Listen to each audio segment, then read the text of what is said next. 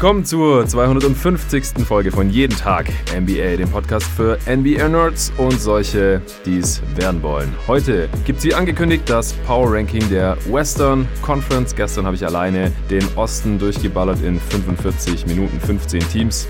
Heute gibt es die 15 Teams im Westen zusammen mit einem Gast, mit dem ich letztes Mal schon den Osten durchgenommen habe vor zweieinhalb Wochen. Und es ist wieder der Tobi Bühner. Hey Tobi. Hey Jonathan. Ja, heute machen wir mal die andere Conference. Ich denke, das ist ganz cool so. Dann kennen die Hörer so einmal meine Takes und so zwei, drei Wochen bespreche ich die Takes dann mit jemand anderem, beziehungsweise äh, guckt dann da mal jemand drüber und eventuell ergibt sich ja hier oder da eine Diskussion. Vor allem finde ich in der Western Conference ist aktuell relativ schwer, die Teams so durchzuranken. Ich weiß nicht, wie es dir da ging. Ja, auf jeden Fall. Also gerade so der mittlere Bereich zwischen 7 und 11 fiel mir extrem schwierig. Ja, ja, genau. Also ich glaube, ich würde es fast noch irgendwie ausweiten, so zwischen 5 und 10, 11, sowas. Das äh, guckt man uns dann gleich genau an. Die heutige Folge wird von Stellar Maps präsentiert. Da gibt es nachher noch einen kurzen Spot zu. Denn äh, Jungs, in einer guten Woche ist schon Valentinstag oder auch Mädels, die paar, die hier zuhören. Vielleicht brauchen die auch ein Geschenk zum Valentinstag. Und wenn ihr da noch nichts habt, ist es ja gerade auch schwierig, einfach rauszugehen und was zu kaufen, dann äh, ist Stellar Maps vielleicht was für euch. Ich habe da schon einmal Werbung für gemacht. Das war kurz vor Weihnachten. Das lief ganz gut. Äh, das hat offensichtlich der ein oder andere sich dann als Weihnachtsgeschenk für seinen Partner zugelegt und jetzt äh, ist da eventuell wieder eine gute Gelegenheit. Ja, ich würde sagen, wir fangen wieder von unten an und arbeiten uns von 15 bis 1 vor. Ich hau immer die Basics raus, also wo das Team jetzt gerade steht, von der Bilanz her in der Tabelle, wie es abgeschnitten hat seit dem letzten Power Ranking zur Western Conference. Das habe ich damals am Sonntag vor, ja, jetzt knapp drei Wochen eigentlich schon äh, rausgehauen gehabt. Und dann eben, wo die Teams stehen, am offensiven und defensiven Ende. Da beziehe ich mich immer auf Offensive und Defensive Efficiency laut Cleaning the Glass und das daraus entstehende Point Differential beziehungsweise Net Rating. Ich nenne das hier im, im Pod dann normalerweise immer Offensive Rating, Defensive Rating und Net Rating. Ganz einfach. Und äh, dann gibt es immer noch ein paar Infos, äh, wie es gerade aussieht. Im, Im Lazarett des jeweiligen Teams äh, gibt es da Ausfälle, Verletzungen, äh, Covid, Quarantäne und solche Geschichten. Und äh, meistens habe ich mir auch den, den Spielplan angeschaut und äh, dann bin ich mal gespannt, was der Tobi immer noch so zum Team zu erzählen hat und wo er das Team jeweils so sieht. Auf Platz 15, da habe ich immer noch die Minnesota Timberwolves. Die stehen bei 5 und 16 mittlerweile. Das ist natürlich auch der letzte Platz im Westen aktuell. Nur zweimal gewonnen, seit dem letzten Power Ranking achtmal verloren. Auch immer noch das schlechteste Netrating der Liga, aber nur noch mit minus 10,1 in Anführungsstrichen nur noch normal schlecht. Letztes Mal standen sie noch bei über minus 13. Sie haben immer noch die schlechteste Offense der Liga, Platz 24 in der Defense, auch weil man über die letzten zwei Wochen immerhin durchschnittlich verteidigt hat. Aber der Spielplan war jetzt nicht besonders hart, ehrlich gesagt. Äh, die beiden Siege kamen gegen Cleveland und die New Orleans Pelicans. Alles natürlich weiterhin ohne Carl Anthony Towns und äh, Juancho Hernan Gomez. Äh, die fehlen noch nach äh, Covid-Erkrankung bzw. Quarantäne. Ansonsten ist gerade noch Jared Culver mit einer Knöchelverletzung Day to Day. Nichts allzu wildes, aber äh, hat jetzt auch nicht mitgespielt zuletzt. Und äh, wo siehst du denn die Wolves? Hast du die auch auf 15? Tatsächlich nicht. Ich habe die Wolves auf 14. Ich habe noch ein Team schlechter. Okay, äh, welches denn? Die Oklahoma City Thunder. Okay, also du gehst davon aus, dass am Ende der Saison die Thunder noch schlechter als die Wolves dastehen werden. Ja. Okay, interessant. Da kommen wir dann gleich zu. Äh, mir ist vorhin noch was aufgefallen äh, bei den Wolves. Also wir machen jetzt erstmal kurz die, die Wolves fertig, würde ich sagen. Es gibt einen Spieler, der jetzt signifikant Minuten gesehen hat, der einen positiven On-Off-Wert hat im gesamten Team. Hast du eine Ahnung, welcher? Du nimmst Towns nicht als signifikante Minuten, schätze ich? Nee, nee, nee, der hat ja nur die, die vier Spiele gemacht. Also Hernan Gomez ist auch noch leicht positiv, den habe ich jetzt auch noch rausgelassen. Jaden McDaniels? Nee, es ah. ist äh, Jared Culver tatsächlich, Ah. der ja auch offensiv echt keine tolle Saison spielt. Da äh, hatte ich mich mit Torben ja schon drüber unterhalten, als wir über die Sophomores gesprochen hatten. Der steht tatsächlich bei äh, plus sechs oder so. Ich habe es gerade nicht mehr vor mir, aber das ist mir vorhin auf jeden Fall ins Auge gesprungen. Fand ich ein bisschen skurril, aber noch skurriler ist eigentlich, dass die Wolves halt sonst überhaupt keinen Spieler haben, der gerade in der Rotation ist, äh, mit dem das Team besser performt, als äh, wenn der Spieler nicht drauf ist. Also manche sind natürlich natürlich weniger im negativen Bereich als andere, aber das ist äh, schon heftig. Wie gefallen dir die Wolves so? Ja, also es, es sah die letzten Wochen natürlich tatsächlich nicht sehr schön aus. Wobei man auch sagen muss, sie haben sich so ein bisschen gefangen. Also man konnte etwas mehr offensives System sehen, was auch gerade für Anthony Edwards ganz angenehm war, der ab und zu mal ein bisschen mehr Plays für sich gelaufen bekam und mhm. nicht mehr ganz so viel irgendwie aus der Isolation oder einfach nur im High Pick and Roll kreieren musste. Was ich aber dazu sagen muss, der größte Teil, warum ich noch ein bisschen Hoffnung für die Timberwolves habe, ist eben Towns, der bisher noch nicht gespielt. Also mit Towns auf dem Feld hatten sie ein Net-Rating von plus 6, waren ja. sehr stark in der Offense und zumindest durchschnittlich in der Defense. Und ich halte das nicht für völlig unhaltbar, wenn er irgendwann wieder spielt. Und man müsste eigentlich davon ausgehen, seine Corona-Erkrankung müsste jetzt demnächst ausgestanden sein, dass er dann für den Rest der Saison auf jeden Fall fitter ist als bisher. Viel weniger fit kann er ja nicht sein. Mhm. Und ich habe dann halt zumindest ein bisschen Hoffnung, dass sie in den Minuten recht gut sind,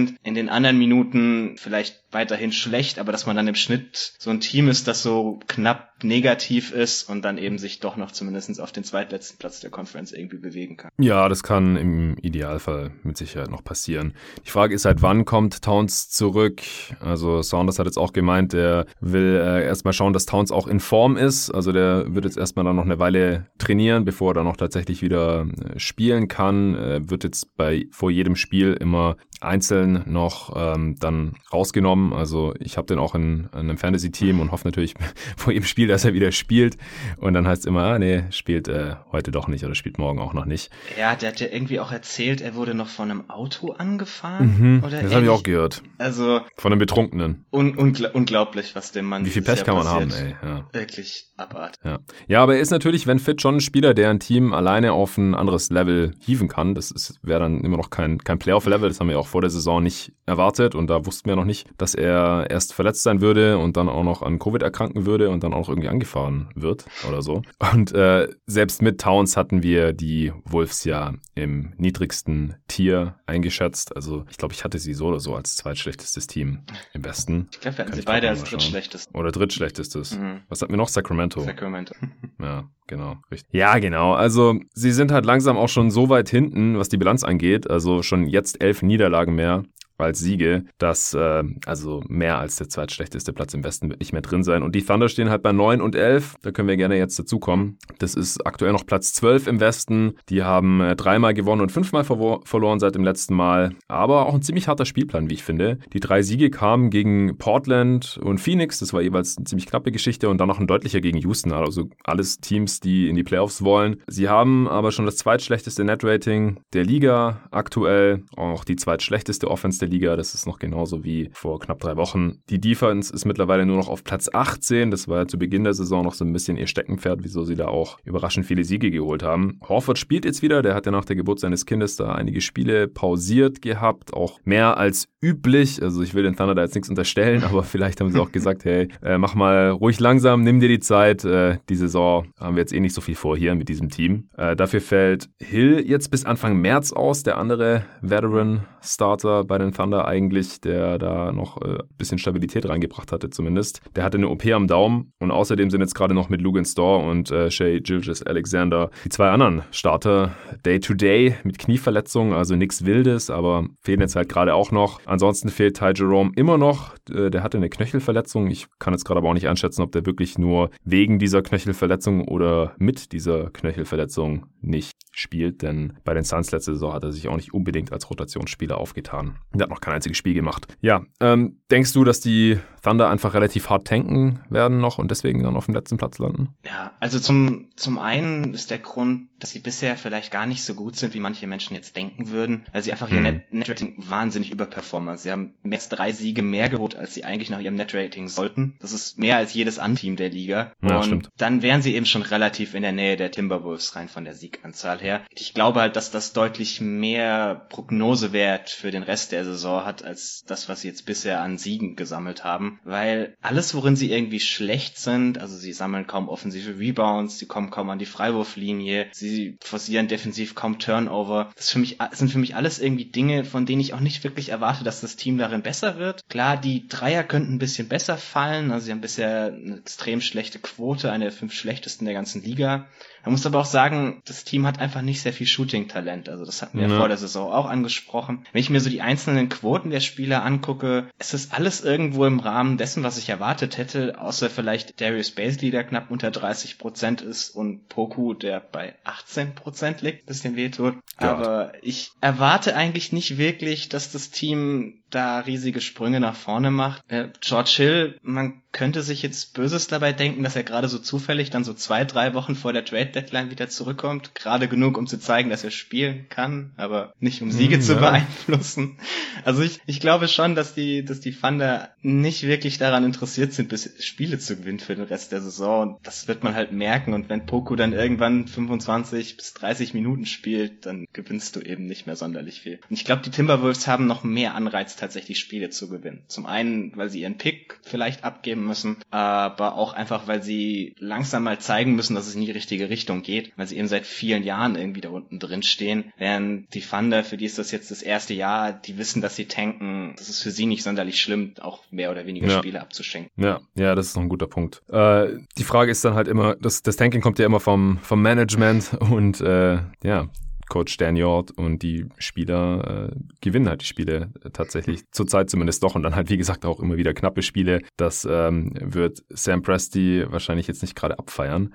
Aber ich denke auch so, äh, tendenziell kann es gut sein, dass dann am Ende der Saison äh, die Thunder doch noch hinter die Wolves rutschen, auch weil die Wolves jetzt eben normalerweise nicht unbedingt tanken sollten. Äh, zum einen, damit halt äh, Towns auch Bock hat, da langfristig zu bleiben und zum anderen, klar, der Pick der Wolves ist Top 3 geschützt, aber auch jetzt mit den äh, neuen Lottery-Odds jetzt so schlecht zu sein, dass man sagt, wir maximieren die Chance, dass er dann auch in der Top 3 landet und sie den Pick behalten können, das ist halt auch irgendwie zu, zu unsicher. Das kann dann halt auch relativ leicht in die Hose gehen. Und dann kann es halt gut sein, dass die äh, Warriors den, den vierten Pick zum Beispiel bekommen dieses Jahr. Ja, es ist extrem schwer, wirklich zu sagen, man muss so unfassbar unfassbar schlecht sein, weil dann müsste man schon das schlechteste Team der Liga sein, damit das irgendwie ausgeht. Das ist einfach ein, das ist selbst für ein Tanking-Team ein sehr hartes Ziel zu erreichen. Ja, dafür ist eine Top 3 Protection einfach zu schwach. Ja. Also wenn es jetzt Top 5 wäre oder so, dann wäre das wieder einfacher.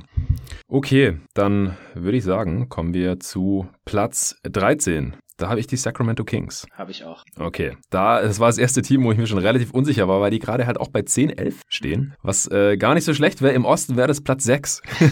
und äh, im Westen ist es halt Platz 11 und hier jetzt im Power Ranking halt immer noch Platz 13. Die haben fünfmal gewonnen oder dreimal verloren seit dem letzten Mal. Aber halt noch immer das drittschlechteste Net-Rating im Westen, weil offensiv sind sie zwar auf Platz 9, aber defensiv immer noch auf Platz 30. Auch wenn jetzt über die letzten beiden Wochen sie sowohl offensiv als auch defensiv in der Top 8 sind sogar. Aber wenn man sich den Spielplan mal anschaut, dann sieht man auch recht schnell, der war ziemlich soft mit den Clippers und Celtics eigentlich nur zwei gute Gegner und die Celtics waren auch noch Back-to-Back -back und haben ohne die ganzen Guards gespielt. Das habe ich im gestrigen Pod zur Eastern Conference auch kurz angesprochen. Also waren da auch kein richtig guter Gegner eigentlich. Und von den äh, Clippers wurden die Kings äh, komplett weggeklatscht. Also zudem hat man jetzt gerade überhaupt gar keine Ausfälle und ist halt eines der wenigen Teams in der gesamten Liga, die das von sich behaupten können. Deswegen sehe ich jetzt die letzten zwei Wochen noch nicht als so real an, dass ich mir jetzt dauerhaft Sorgen mache, dass die Kings irgendwie doch doch noch in die Playoffs kommen oder so. Ja, das geht mir ähnlich. Mein Hauptproblem ist einfach die Defense, weil sie sind ja nicht nur letzter, sondern sie sind immer noch mit einem gewissen Abstand letzter und so ungefähr auf dem Niveau der Washington Wizards vom letzten Jahr, was schon wirklich ziemlich katastrophal ist. Und ich sehe nicht ja. wirklich einen Grund, warum es irgendwie eine Regression an dem Ende geben sollte. Also man kann nicht sich irgendwie die Statistiken angucken und sieht genau, okay, die Gegner treffen gegen sie jetzt irgendwie 43% Dreier oder so, das wird zurückregressieren, sondern sie sind einfach in allen allen Bereichen irgendwie schlecht. Also jede der Four Factors, also sie forcieren kaum Turnover, die Gegner treffen gegen sie gut, aber auch nicht wie Outlier gut. Sie sammeln, sie lassen extrem viele offensive Rebounds zu, sie faulen zu viel. Es ist alles irgendwie so Bottom 5, Bottom 10, aber es ist jetzt nix Einzelnes, wo ich sagen würde, okay, das wird automatisch irgendwie zurückregressieren und dann sind sie defensiv plötzlich okay, sondern was eben hauptsächlich auffällt, ist, dass sie eine riesige Lücke im Kader haben und das ist die Backup-Big-Position. Sobald wie Sean Holmes vom Feld geht, brechen sie sowohl offensiv als auch defensiv völlig. Also sind, ja. der hat ein On-Off-Rating von plus 20. Ohne ihn haben die Net-Rating von minus 19. Und in der Hälfte der Minuten steht Darren Fox auf dem Feld, dann haben die minus 30er Net-Rating.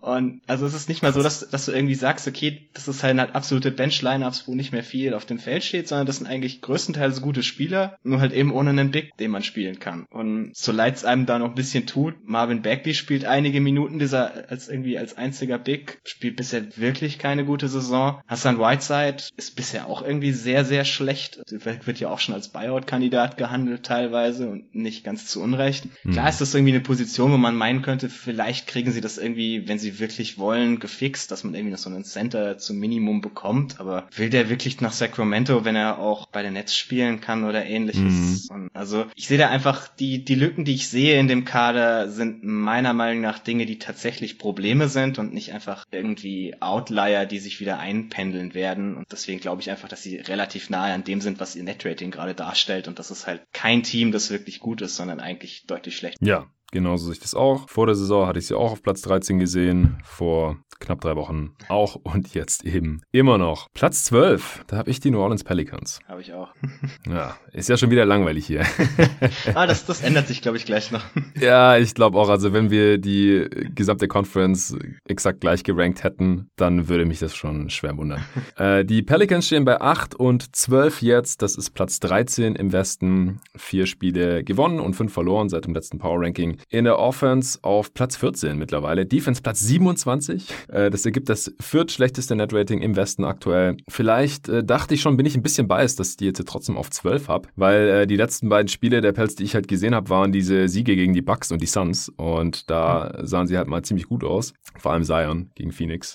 Ansonsten haben sie nur gegen Washington und Sacramento gewonnen jetzt in der Zeitspanne, was eben nicht besonders schwer ist bei deren Defense.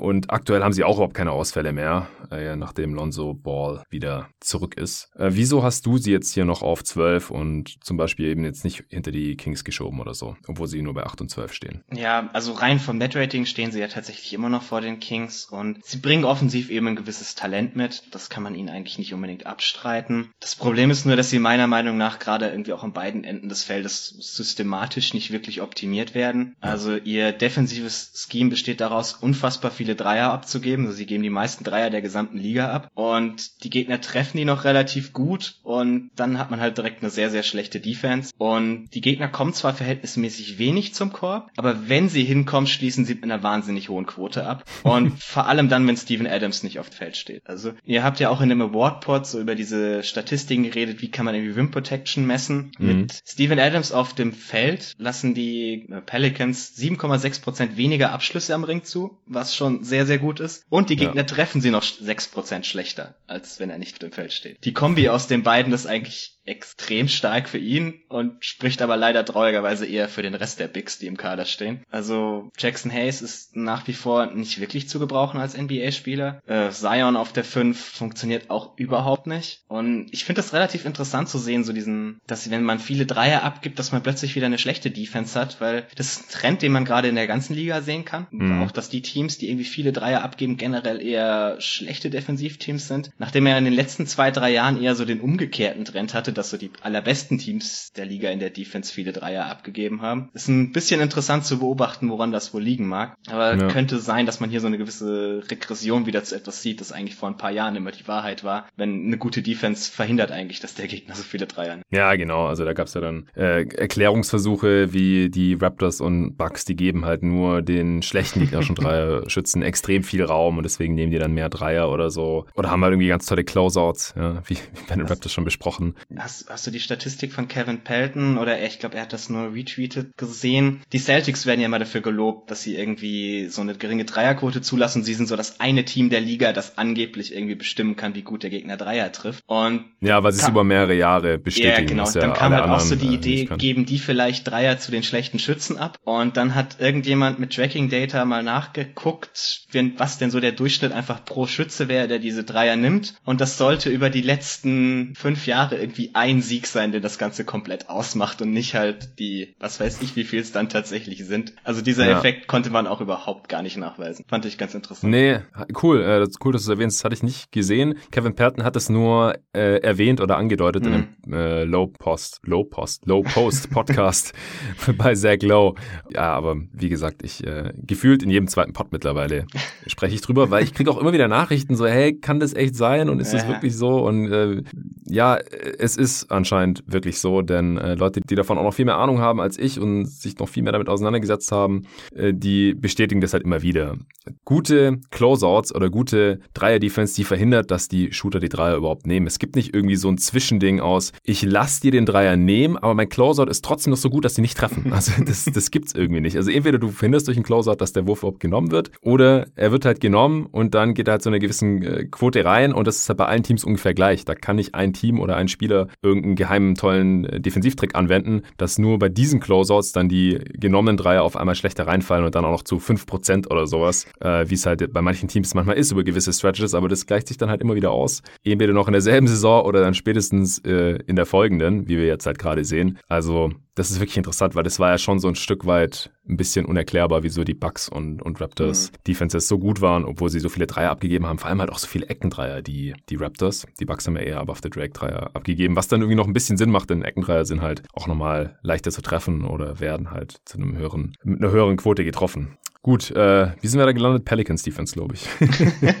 ja, genau. Ich glaube, also die Defense wäre da von meiner Seite eigentlich auch schon abgeschlossen. Was mich persönlich ist noch ein bisschen ärgert, ist ein bisschen die Offense der Pelicans. Also sie haben die sechsthöchste Frequenz in Halfcourt Offense und ich kann das mit diesem Team einfach nicht verstehen. Ja, also wenn du, nicht. wenn du Lonzo Ball hast, Zion Williamson, dann musst du doch rennen wie blöd. Aber irgendwie, also auch wenn man die Spiele sieht, sie legen es nicht wirklich darauf an, viel in Transition zu kommen, was ich ein bisschen schade finde, weil das Team hätte eigentlich das mhm. Potenzial mhm dazu. Ja, und wenn sie dann doch mal ein bisschen schneller spielen wie gegen die Bucks, ich äh, habe die Pace jetzt nicht gecheckt, aber gefühlt ging es da ein bisschen mehr hin und her, da hat es dann halt offensiv auch gleich äh, mhm. ziemlich gut geklappt. Und also ich bin bisher einfach ein bisschen enttäuscht von Stan Van Gundy. Ich habe gedacht, der äh, Coach dieses Team ein bisschen anders. Äh, aber auch die Sache mit JJ Reddick, ich hatte auch über ihn gesprochen bei den, äh, beim Least Valuable Player. Ich finde halt auch einfach, dass er nicht optimal eingesetzt mhm. wird. Und jetzt in dem Spiel gegen die Suns, da haben wir tatsächlich mal gesehen, ein erstens mal ein äh, Pick and Roll mit Zion als Ballhändler, sieht man eh sehr selten.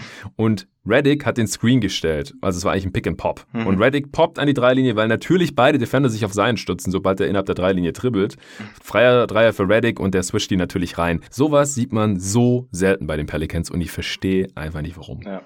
Stimmt. Ja, und äh, sie haben trotzdem jetzt noch eine überdurchschnittliche Offense mittlerweile, Platz 14 Offensivrating, aber die könnte und sollte halt eigentlich noch viel besser sein. Vor allem halt, weil die Defense nicht besonders gut ist und man entschuldigt ja eigentlich damit, dass dieses Team offensiv nicht so gut zusammenpasst. Äh, damit, ja, sind wenigstens gute Defender hier, Bledsoe, Adams, äh, aber das funktioniert offensichtlich auch nicht. Also das ist leider einfach sowohl vom äh, Roster-Management, vom Teambuilding her nicht verständlich und vom Coaching verstehe ich es auch nicht ganz. Ja. Gut, kommen wir zum elften Platz. Jetzt wird's spannend. Jetzt wird's äh, super spannend. Ich äh, hatte die Letz hatte letzte Woche noch die Pelicans auf elf übrigens, die sind auf zwölf runtergerutscht. Auf zwölf hatte ich letzte Woche die Houston Rockets und ich habe die jetzt erstmal nur auf elf hochgeschoben. Habe äh, ich auch so. ah, okay, gut, dann äh, bin ich nicht der Einzige, auf den Leon dann sau sauer ist.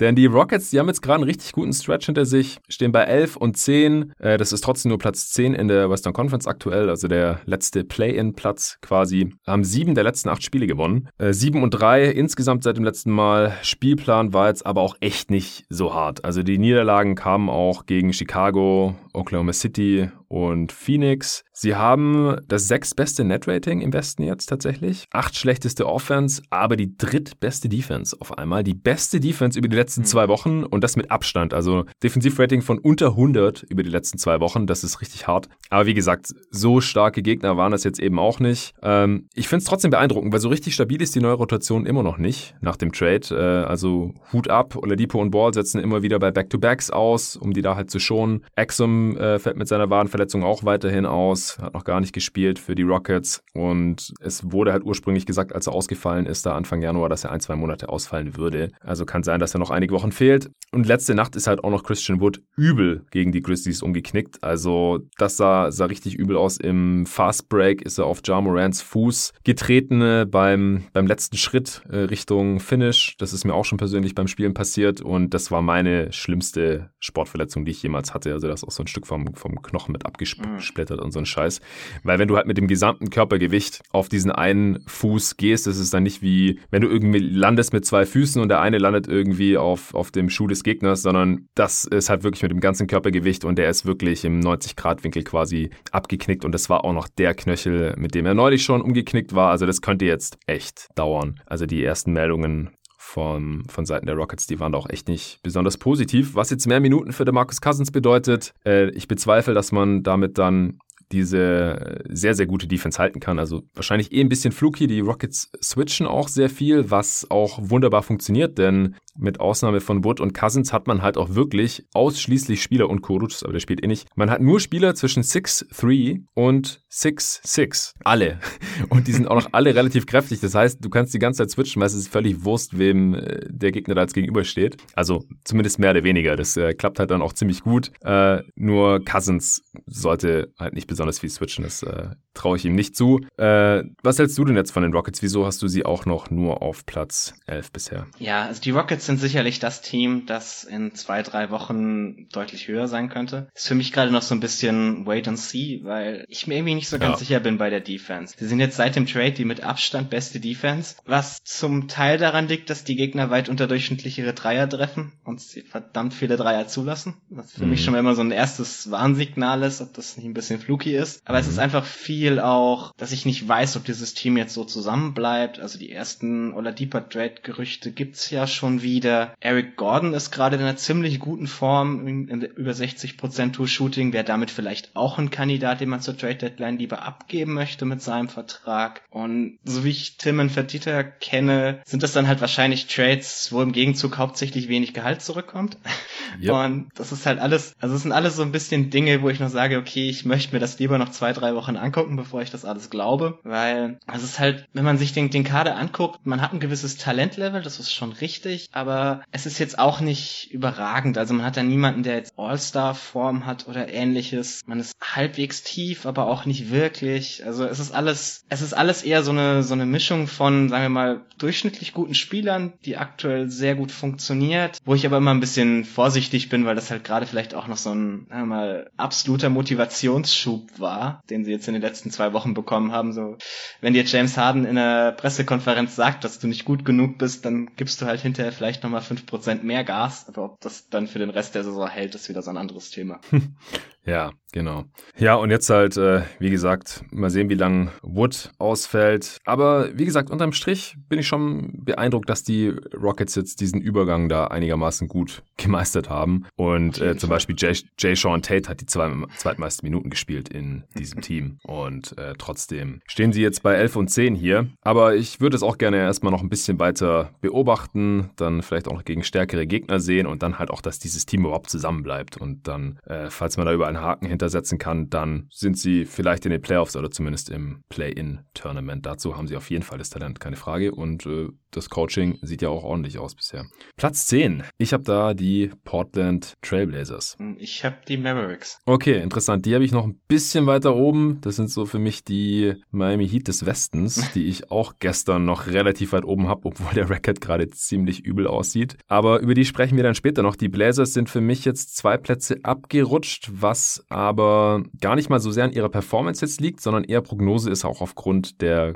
ganzen Verletzungen da jetzt. Die stehen bei 12 und 9. Das ist sogar ein geteilter vierter Platz gerade in der Western Conference, was die Tabelle angeht. Viermal gewonnen und viermal verloren seit dem letzten Mal. Fünfter in der Offense, 29. in der Defense. Äh, Net-Rating reicht für den achten Platz in der Western Conference. Also den Umständen entsprechend auch die Blazers sehr respektabel. Letzte Nacht auch gegen Philly sind da, äh, da hat dann auch noch Damon Lillard sitzen müssen. Der hat eine Zerrung äh, im Bauchmuskelbereich. Und mit den ganzen anderen Verletzungen zusammen sind da dann äh, Cantor, Covington, Hood, Trent und ich glaube Mello gestartet. Ich habe mir mhm. das Spiel sogar angeschaut. Ähm, weil Embiid total abgegangen ist. Der hatte zur Halbzeit schon über 30 Punkte und es war auch dann ein enges Spiel. Bei den Sixers hat Simmons auch nicht gespielt und im dritten Viertel sind die Blazers dann aber weggezogen, weil sie haben auch ihre Würfe dann ziemlich gut getroffen und die äh, Sixers haben ihre drei in dem Spiel überhaupt nicht getroffen. Die haben die ersten zwölf verballert und die Blazers haben dann noch einige Rebounds mehr geholt und äh, so haben sie dann sogar gewonnen halt mit dieser äh, Rumpftruppe, weil McCallum fällt ja weiterhin aus äh, mit seinem Fußbruch da. Äh, Nurkic und Collins sind ja auch länger draußen.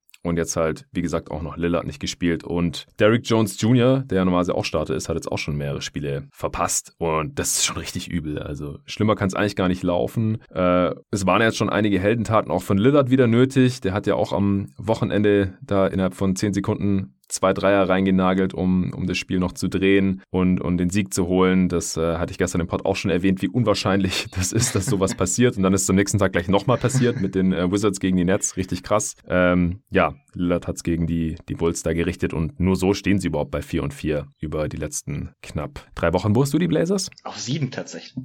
Also okay, ich, krass. Ich bin relativ beeindruckt davon, dass sie die Phase jetzt doch überlebt haben, weil eigentlich sollte es ja jetzt gar nicht mehr so lange gehen, bis McCallum wieder zu. Das letzte Update, das ich gesehen habe, wären jetzt noch so zwei Wochen. Und mhm. wenn er dann irgendwann wieder zurückkommt, Lillard hat sich vor dem Spiel gegen Philly sogar aufgewärmt, also würde ich jetzt nicht davon ausgehen, dass er nicht im nächsten Spiel wieder spielen kann. Und sobald die beiden eben beide spielen, ist das Team schon relativ gut. Das Problem ist halt, sobald beide nicht auf dem Feld stehen, brechen sie völlig zusammen. Sie haben irgendwie minus 15 Net Net-Rating, wenn keiner von beiden auf dem Feld steht. Und ich, also sie, sie staggern die beiden auch sehr, sehr strikt, wenn beide da sind. Und ich gehe halt einfach davon aus, dass das Team jetzt irgendwie mehr Gesundheit für den Rest der Saison haben muss und dafür aktuell ja gar nicht mal schlecht dasteht. Was ich jetzt nur irgendwie mal hoffe, dass so langsam diese Kanter und Melo-Lineups aufhören, weil, also jedes, jedes Mal, wenn ich Portland angucke, sehe ich irgendwie 20 Minuten von Kanter und Melo zusammen auf dem Feld und ich bin mm. jedes Mal verwirrt, was das soll. Weil, also die, die Lineups sind eine absolute Katastrophe, die sind irgendwie defensiv im 11. Percentile und selbst mit Dame auf dem Feld sind die immer noch deutlich negativ. Und das kann es halt eigentlich bei dem Team nicht sein. Ich mm. frage mich auch, warum Melo mehr Minuten spielt als Gary Trent Jr. Also Gary Trent Jr. ja, trifft gerade 45% seiner 11 Dreier pro 100 Possessions und ist dazu noch ein guter Defender. Weiß nicht wirklich, was du mehr willst auf dem Flügel, neben, gerade neben Dame und McCallum, aber ja. er hat immer noch über die Saison drei Minuten weniger als Melo. Krass ganz verständlich ist das für mich alles nicht, aber ich gehe einfach davon aus, wenn sie alle fit sind, machen die Rotationen vielleicht auch ein bisschen mehr Sinn. Robert Covington kann ja eigentlich nicht die ganze Saison so schlecht spielen, das hattet ihr ja auch beim Least Valuable Player äh, diskutiert, dass er da bisher mhm. wirklich keine gute Saison hat. Und dann ist es einfach ein sehr, sehr starkes Offensivteam, das defensiv äh, zumindest nicht zweitletzter sein sollte und dann reicht das bei mir im Westen halt für den siebten Platz, weil ich jetzt auch die, die Teams dahinter eigentlich alle nicht überragend sehe, um ehrlich zu sein. Ja, also ich verstehe den Case. Also hier ist es wirklich ziemlich nah beieinander alles. Also wenn McCollum wirklich nicht mehr so lang fehlen sollte und dann auch da weitermacht, wo er aufgehört hat, mhm. das ist halt die nächste Frage. Er hat halt so gut gespielt wie noch nie vorher in seiner Karriere, war halt auch in, in Topform und das ist halt die Frage, ob er daran jetzt anknüpfen kann oder dann äh, nur noch so spielt wie bisher in seiner Karriere oder erstmal ein paar Spiele braucht, um wieder reinzukommen oder so. Denn äh, besonders viel Spielraum haben die Blazers da einfach nicht gerade mit, mit diesem Team. Ja, bei Gary Trent Jr., da bewegen sich ja zumindest die Minuten jetzt in den letzten Spielen äh, endlich in die richtige Richtung. War ja auch ich keiner denk, sonst verfügbar. Ja, ist, genau, also er muss ja jetzt halt auch spielen, das stimmt, aber er hat jetzt in jedem Spiel, das einigermaßen knapp war, über 35 Minuten äh, gesehen in den letzten fünf Spielen. Äh, klar, das liegt jetzt natürlich auch an McCallums Verletzung, aber ich verstehe das auch nicht so ganz. Klar, Mello bringt halt ein bisschen mehr äh, Size mit, aber das äh, lässt sich halt auch nicht wirklich in bessere Defense irgendwie ummünzen. Jetzt letzte Nacht natürlich musste er auch relativ viel spielen, weil irgendwer muss ja auch die Würfe nehmen. Nee. Äh, und das, es ist schon krass, dass sie das Spiel überhaupt irgendwie gewinnen konnten, aber da hatten die Sixers natürlich auch einen Anteil dran.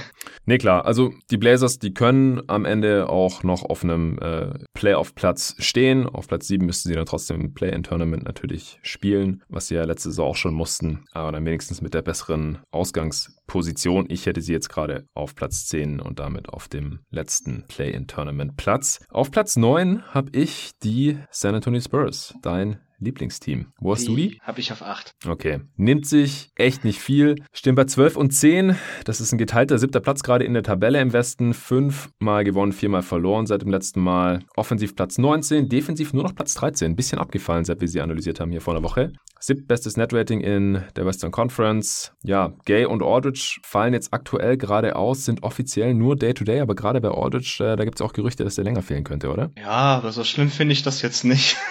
Ja, ja, ich weiß nur. Äh, ich, hab, ich, ich war noch ein bisschen verwundert, weil ich das so auf Twitter mitbekommen hatte. Ja, Ordentlich könnte es länger fehlen. Endlich kann Pörtl eine Weile starten und so. Und dann gucke ich und der ist offiziell nur, nur Day-to-Day. und Ja, es ist äh, irgendwie eine etwas, etwas komische Geschichte mit Aldridge, weil man gar nicht so genau weiß, was er jetzt eigentlich hat. Aber das ist, das ist halt auch San Antonio. Also manchmal kommen da einfach mhm. die, die Injury Reports nicht raus. Bei Derek White hieß es dann auch plötzlich irgendwie einen Tag vorher, ah ja, er kann wieder spielen. Und dann war er wieder da. Ähm, also ich würde da nicht zu viel drauf geben. Ich würde eher davon aus ausgehen, dass er wieder spielt. Okay.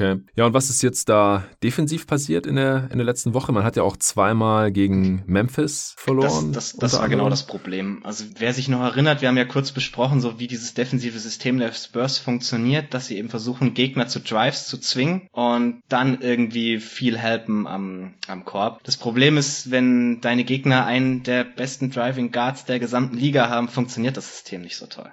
Also gegen Jam gegen Jamorant kannst du das einfach nicht spielen. Das okay. hat man in den beiden Spielen schon sehr gemerkt und die beiden Spiele haben das Defensivrating auch ziemlich runtergezogen. Das, dann hatte man noch das ziemlich gute Spiel gegen Denver, was jetzt aber auch eher ein offensives Spiel war, das man gewonnen hat. Gegen Minnesota hat man jetzt defensiv auch nicht gerade brilliert bis zum letzten Viertel. So kommt das irgendwie ein bisschen zusammen. Es ist auch noch relativ eng, also es ist nicht weit bis zu einer Top 10 Defense. Deswegen kann ich mir schon ganz gut vorstellen, dass gerade wenn vielleicht Aldridge ein bisschen länger ausfällt, das noch funktioniert.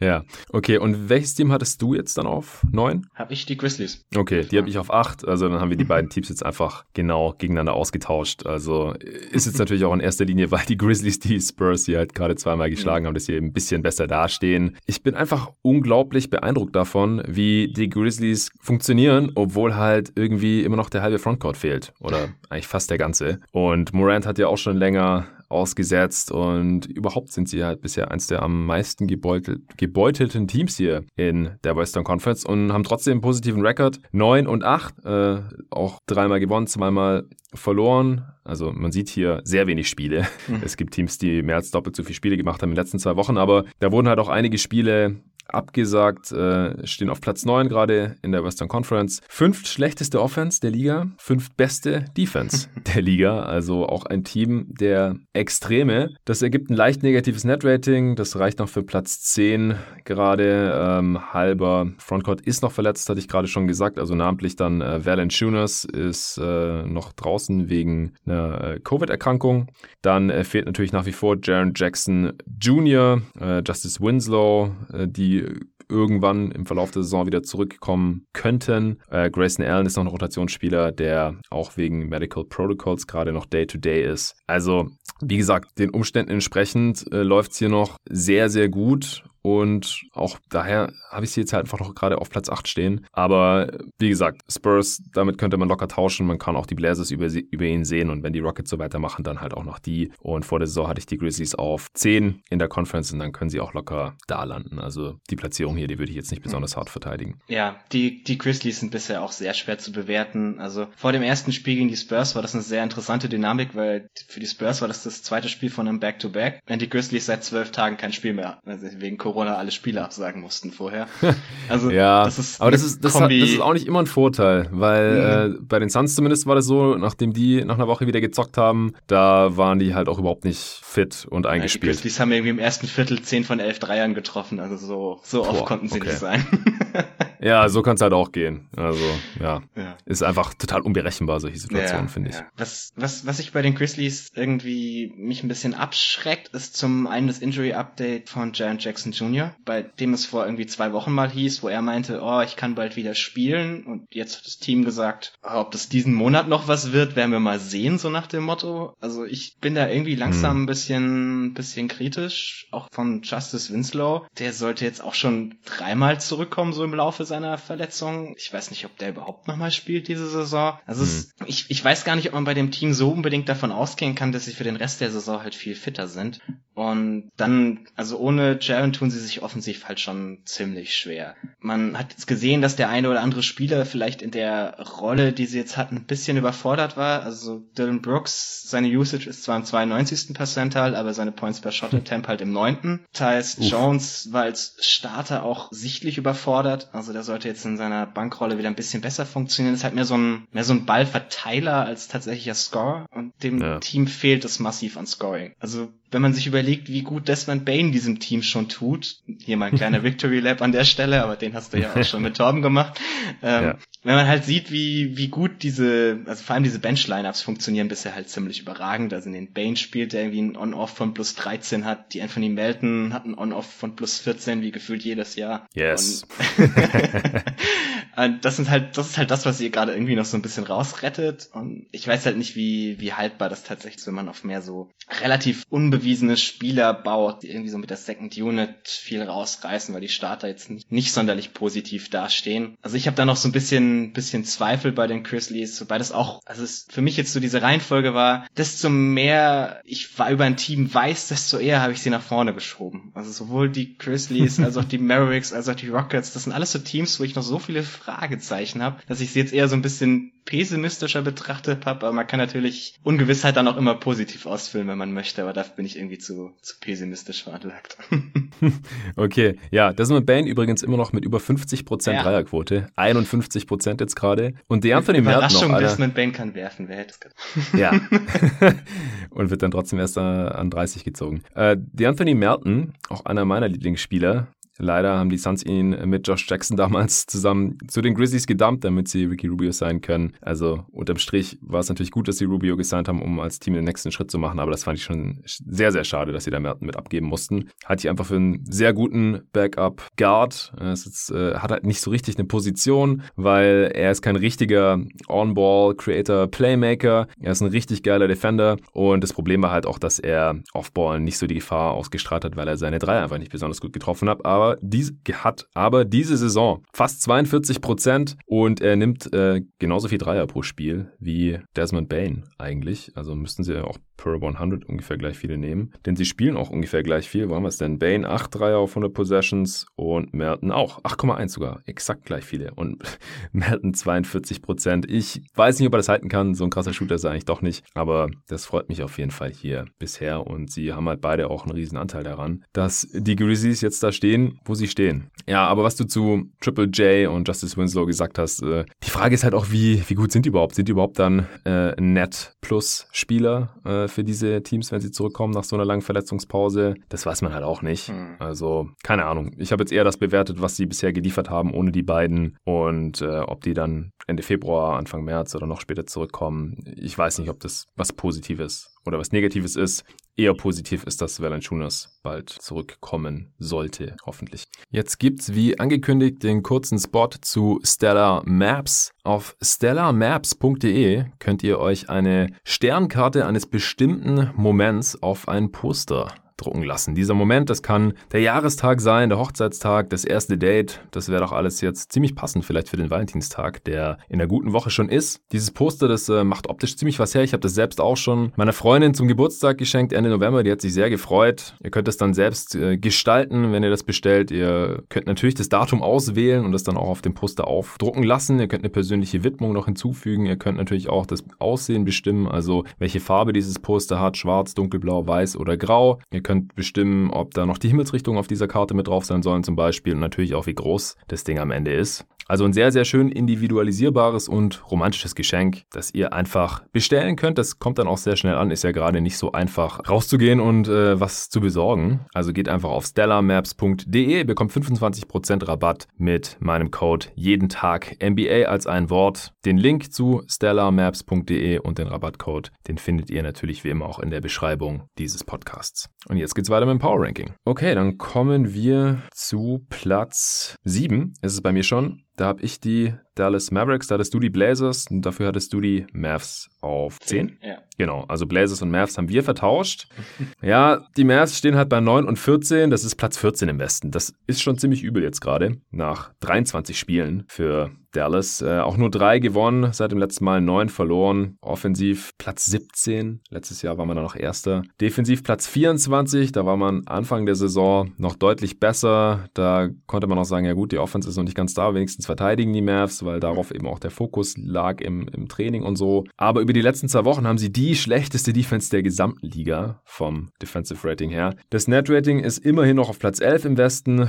Äh, man ist jetzt endlich komplett zum ersten Mal die Saison, hat eigentlich keine Ausreden mehr, dafür ist man natürlich überhaupt nicht eingespielt. Und es läuft gerade einfach nicht so gut, aber ich glaube halt trotzdem noch, dass die Mavs, wenn halt kein äh, Top 4 Team in der Western Conference, wie ich das noch vor der Saison eigentlich erwartet hatte, ich hatte eigentlich eine richtig geile Saison von Luca in, im dritten Jahr jetzt erwartet und ein Kader, den ich eigentlich als äh, ziemlich passend für ihn erachte und halt auch als defensiv kompetenter als letzte Saison. Ich glaube schon, dass es früher oder später dann noch richtig laufen kann und ich kann mir auch nach wie vor vorstellen, dass die Mavs noch einen richtigen Run hinlegen, aber sie haben jetzt halt einfach schon zu viel verloren, als dass ich sie noch da oben sehen könnte. Deswegen habe ich sie jetzt mal ein Stück weit nach unten geschoben, aber jetzt noch weiter runterschieben wollte ich sie erstmal noch nicht.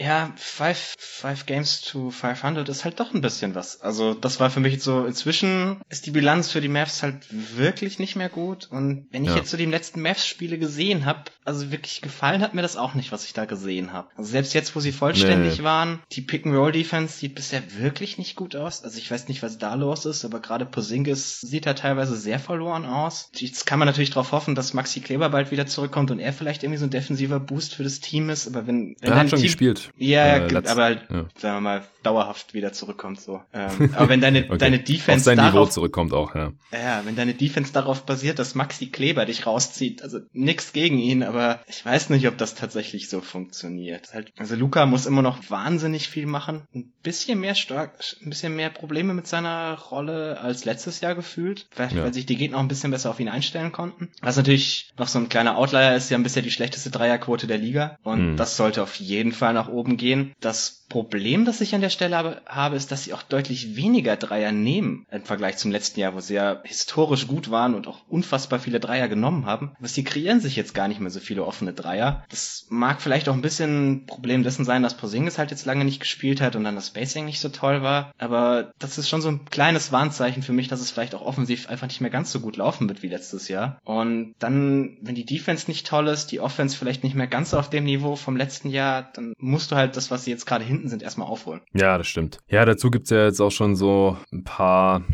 ja, Anzeichen, dass, dass die Spieler einfach nicht so besonders zufrieden sind. Und äh, Doncic hat sich jetzt schon öffentlich beschwert, dass äh, das Team es, es nicht genug will oder nicht alles gibt und sowas. Das, wenn es dann halt mal, was das angeht, irgendwie den Bach runtergeht, dann äh, kann das Ganze dann natürlich auch irgendwie ganz übel enden. Aber ich gebe dem Team jetzt mal noch ein, ein bisschen Zeit. Äh, wie gesagt, ich finde das Team eigentlich von der Zusammenstellung her besser als letzte Saison. Und es würde ja. mich schon sehr wundern, wenn man jetzt dauerhaft so underperformt. Also ich muss, Aber ich muss eigentlich sagen, mir gefällt zum Beispiel Josh Richardson auch ganz gut, was irgendwie merkwürdig ist. Also jedes Mal, wenn ich Dallas-Spiele schaue, denke ich mir eigentlich, oh ja, macht sich ganz gut. Dann schaue ich mir die Statistiken an und das ist alles eher so mäßig, unauffällig bis schwach. Also ja.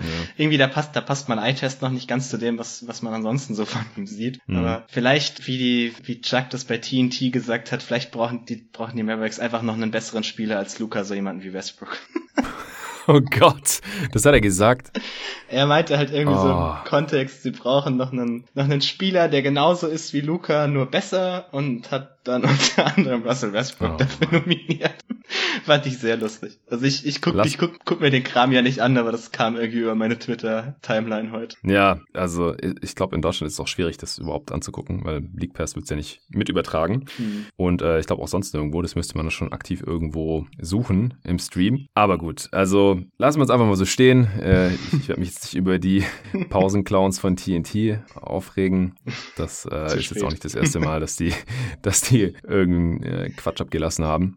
Ja. ja. also ich kann schon verstehen, dass, dass, dass man eher pessimist, pessimistisch ist, was die Mavs angeht, aber vor der Saison, da hatte ich sie äh, auf Platz 3 im Westen gerankt und äh, jetzt habe ich sie mal ein Stück nach unten geschoben, denn wie gesagt, fünf Spiele unter einer ausgeglichenen Bilanz. Das wird dann langsam auch schwer wieder aufzuholen, aber dass sie noch äh, in den Top 8 landen in der Western Conference, das würde ich ihnen Stand heute schon noch zutrauen. Also das äh, müsste ich jetzt dann mal noch, noch länger sehen, dass das Team, wenn es mhm. komplett ist, dann immer noch nicht richtig funktioniert. Auf Platz 6 habe ich die Golden State Warriors. Habe ich auch. Okay. 12 und 10. Siebter im Westen aktuell sechs Spiele gewonnen und viermal verloren seit dem letzten Power Ranking. Offense Platz 20, nach wie vor äh, nicht so toll. Defense aber immerhin schon Platz 12. Net Rating neunter im Westen die haben aktuell keine gesunden Bigs mehr im Kader und äh, starten jetzt auch small die letzten Spiele. Äh, die, die Offense ist deswegen über die letzten zwei Wochen oder unter anderem deswegen höchstwahrscheinlich auch nochmal besser geworden. Aber das äh, Lazarett der Warriors, das sieht aktuell echt übel aus. Also äh, James Wiseman hat sich verletzt. Na, wir es denn hier? Äh, am, am Handgelenk äh, ist da drauf geknallt und könnte aber nächste Woche dann auch schon wieder zurückkommen. Äh, Kevon Looney hat eine Knöchelverletzung und ist week to week, also könnte was längeres sein. Eric Pascal ist day to day mit einer Knieverletzung. Marquis Chris ist ja schon länger ausgefallen mit seinem äh, Beinbruch und äh, wird auch noch eine Weile fehlen. Und ansonsten hat man halt einfach keine Bigs mehr. Also Draymond Green natürlich noch. Man ist jetzt mit äh, Toscano Anderson gestartet gegen die Mavs. Letzte Nacht äh, hat dann auch trotzdem gewinnen können in einem äh, sehr offensivlastigen Spiel. Unter anderem bei Kelly Oubre. Sehr gut aussah, by the way. äh, ja, also das äh, Net-Rating der, der Warriors äh, ist immer noch nicht toll, immer noch leicht negativ, aber ich denke, auch wenn sie dann halbwegs fit sein sollten und der Trend, der hat ja auch schon die letzten Wochen eindeutig nach oben gezeigt. Steph Curry wird auch immer besser nach einem relativ schwachen Saisonstart, die ersten paar Spiele. Deswegen habe ich sie auf sechs. Warum hast du sie da? Ja, das, das sehe ich alles relativ ähnlich. Also, dass die, dass die Offense halt in den schlechtesten zehn ist, obwohl Steph inzwischen eine relativ gute Saison spielt. Also er ist zum Beispiel irgendwie schon wieder der League Leader in Offensive RPM, was man auch immer von diesen Einzahlenmetriken halten möchte, aber mhm. es deutet halt schon so ein bisschen darauf hin, dass er eigentlich ganz gut spielt. Das Problem ist halt, sobald er nicht auf dem Feld steht, ist man offensiv total grausam. Also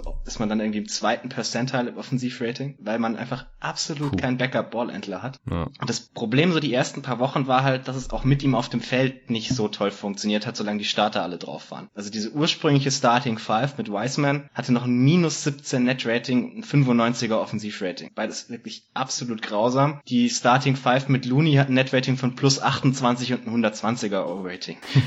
also das war schon der Punkt, an dem man da geswitcht hat, war schon sehr eindeutiger Auslöser ab, wo es nach oben ging. Das ist jetzt auch gar nicht gegen Weissman gemeint, bevor mir das irgendwie wieder als Hater so ausgelegt wird. Ich will auch über ihn eigentlich gar nicht mehr diskutieren, um ehrlich zu sein, aber man merkt halt, ja diese, diese Eingespieltheit von Looney in dem System merkt man schon und dann hat man, solange Steph auf dem Feld steht, offensiv eigentlich genug, um deutlich besser zu sein als 20. Was man eben tut, wenn er nicht auf dem Feld steht, ist eine ganz andere Frage. Ja, das erste große Ding war natürlich, dass Draymond wieder zurückgekommen ist. Also ohne den äh, lief es ja ganz, ganz mies. Und dann hat äh, Steph ja auch langsam besser angefangen zu spielen und dann auch der Move äh, mit Looney in der Starting Five gegenüber Wiseman, der, der war nur folgerichtig, den äh, hatte ich im Pod ja auch schon antizipiert. Was äh, denkst du denn, äh, wie sich Wiseman jetzt so als, als Backup machen wird äh, über die restliche Saison. Also denkst du, dass es auch dabei bleiben wird? Und was hältst du von ihm in, in der Rolle dann? Also äh, wir hatten ja, hatten ja gesagt, dass wir jetzt nicht tausendmal noch erklären wollen, wieso wir Wiseman da gerankt hatten vor der Draft, wo wir ihn gerankt hatten und wieso wir uns da bisher auch zumindest bestätigt fühlen. Aber jetzt in, in der neuen Rolle als Backup bei einem äh, Playoff-Team, was hältst du davon? Bei einem Playoff-Team per se fände ich das gar nicht schlecht. Bei den Warriors gefällt mir das ehrlich gesagt überhaupt. Weil er ist gerade noch sehr abhängig von anderen Spielern. Also er ist halt niemand, der selbst Offense kreiert, der auch für einen Big relativ normal ist. Was ja. er, was er, was bei ihm ja gut funktioniert hat, war, er stellt einen Screen für Steph, dann rollt er hart zum Korb und Steph findet ihn, weil der hat einfach so viel Gravity, dass sich die Gegenspieler immer auf ihn konzentrieren und Wiseman hat dadurch unfassbar viele offene Würfe am Korb bekommen. Und die kann er halt sehr gut verwerten. Jetzt der Ballhändler der Backup-Unit der Warriors. Wer? Hauptsächlich Andrew Wiggins. äh, ja, ist halt. Kelly Oubre. ja, ja, das sind, das sind alles so Spieler, da, da machst du beim Passen eher die Augen zu, weil du es nicht sehen willst. Hm. Also, ich weiß nicht, das ist halt, wenn er, wenn er irgendwie einen, einen soliden Backup-Ballhändler neben sich hätte, der ihn finden kann, dass er dann nur gegen die Backup-Units spielen müsste, wird mir das ganz gut gefallen. Also, wenn er irgendwie bei den Suns mit, mit Chris Paul oder Devin Booker immer auf dem Feld stehen würde, wird mir das echt gut gefallen. Bei den Warriors muss ich ehrlich gesagt zugeben, bin ich jetzt davon nicht der größte Fan und ich bin mal gespannt, wie das funktioniert. Ja, Also ich glaube, nominell ist es eigentlich Brad Wanamaker. Ja, aber, aber, das ist ja auch, das ist ja irgendwie kein, kein echter Playmaker. Also es war ja genau so ein bisschen immer das, was man bei den Celtics gesagt hat, so wo er jetzt weggegangen ist. Teague passt vielleicht schlechter neben die Stars, aber sollte halt besserer Playmaker sein, wenn die nicht auf dem Feld sind. Und das ist halt jetzt genau Wanamakers Problem, meiner Meinung nach. Ja. Nee, ist ein interessanter Punkt. Also ich hatte ja auch gesagt, dass ich, dass mir Wiseman bei den Warriors für ihn persönlich am besten gefällt, eben aus dem von dir genannten Grund, dass er halt viele offene Würfe ja. bekommt und eine klar definierte definierte Rolle hat und das dann alles nicht so schwer für ihn ist und er einfach erstmal das machen kann, was er schon kann und dann halt langsam an seinen Schwächen arbeiten kann und sein, sein Game irgendwie erweitern kann. Aber das hat halt das Team ein Stück weit in den Abgrund gerissen und das können sie sich nicht leisten, denn sie haben Stephen Draymond in der Prime und dann äh, kann man nicht die optimale Entwicklung von einem Rookie Big da priorisieren. Ja. Wollen, wollen wir noch ganz kurz über Andrew Wiggins reden? Ich äh, von mir aus, klar. bin ehrlich gesagt ein bisschen verwirrt die letzten Wochen. Also ich habe wahnsinnig viele Takes auf meiner Timeline gesehen mit Andrew Wiggins ist jetzt endlich ein guter NBA-Spieler und wir lagen die ganze Zeit falsch und etc. Ich frage mich ein bisschen, wo das herkommt, um ehrlich zu sein. So, mhm. er, er hat jetzt eine knapp überdurchschnittliche Usage. Man merkt, er wird eindeutig mehr eingesetzt so als Play-Finisher. Er ist, muss weniger Playmaking übernehmen. Also seine Assist-Percentage ist deutlich runter runtergegangen. Das ist auch für ihn prinzipiell gar nicht so schlecht. Das Problem ist halt, seine Scoring-Effizienz in dieser Play-Finisher-Rolle ist halt trotzdem nur durchschnittlich. Und dann bist ja. du am Ende bei so einem 106er O-Rating als Spieler, der eigentlich nicht mehr so viel selbst kreieren soll. Seine Shot-Selection finde ich immer noch nicht toll. Also er nimmt immer noch ja. relativ wenig Dreier, ist irgendwie im 14. Percentile bei der Anzahl der Würfe. Alles, was ihn gerade eigentlich rausrettet, ist, dass er die Dreier mit 38 Prozent trifft. Und das ist halt deutlich über seinem Karrieredurchschnitt. Ja. Und ich bin mir halt nicht ganz sicher, ob ich das als tatsächliche Entwicklung glaube, weil seine Freiwurfquote ist noch weiter gefallen auf 65 Prozent. Das, und er hatte immer mal wieder so Phasen auch bei den Wolves, wo er den Dreier über ein paar Wochen getroffen hat. Mhm. Also für mich schreit das Ganze so, dass die Dreierquote vielleicht noch mal so drei, vier Prozent runtergeht und dann haben wir da plötzlich eigentlich genau denselben Spieler, den wir bei den Wolves auch gesehen haben. Und ich, ich weiß einfach nicht, wo diese, diese Idee herkommt, dass er jetzt plötzlich irgendwie ganz toll funktioniert bei einem guten Team. Liegt vielleicht daran, dass er defensiv nicht mehr ganz so grausam ist, ja. weil die Warriors Offball deutlich mehr switchen und dann fällt sein Schlafen Offball nicht so auf. Also er war ja Onball eigentlich immer so halbwegs solide, das ist schon okay. Er hatte halt Offball wahnsinnig viele Cuts gegen ihn, wo er einfach seinen Gegner völlig aus den Augen verloren hat. Das ist jetzt weniger geworden, einfach weil die, weil die Warriors das Thema für ihn wahnsinnig vereinfacht haben. Aber es kommt halt auch an der Stelle immer noch überhaupt keine Help-Defense von ihm. Also ich würde ihn jetzt auch defensiv eher als Minus bezeichnen weiterhin. Also ist das halt alles irgendwie so ein, ja, es ist ein, so ein Replacement Level Flügelspieler, aber gibt er dir jetzt irgendwie viel mehr als, ich weiß nicht, James Ennis, den du zum Minimum bekommst oder so jemand? Und hm. wenn das halt dann der Vergleichsmaßstab ist, den du anlegst, weiß ich halt nicht, wo, wo jetzt dieses, ja, es ist für ihn wahrscheinlich irgendwie besser als vorher, aber ich bin immer noch nicht der größte Fan, um ehrlich zu sein. Das wollte ich mal loswerden. ja, ja, kann ich schon nachvollziehen. Also ich sehe jetzt auch nicht die große individuelle Entwicklung. Also das sieht man nicht beim, beim Schauen.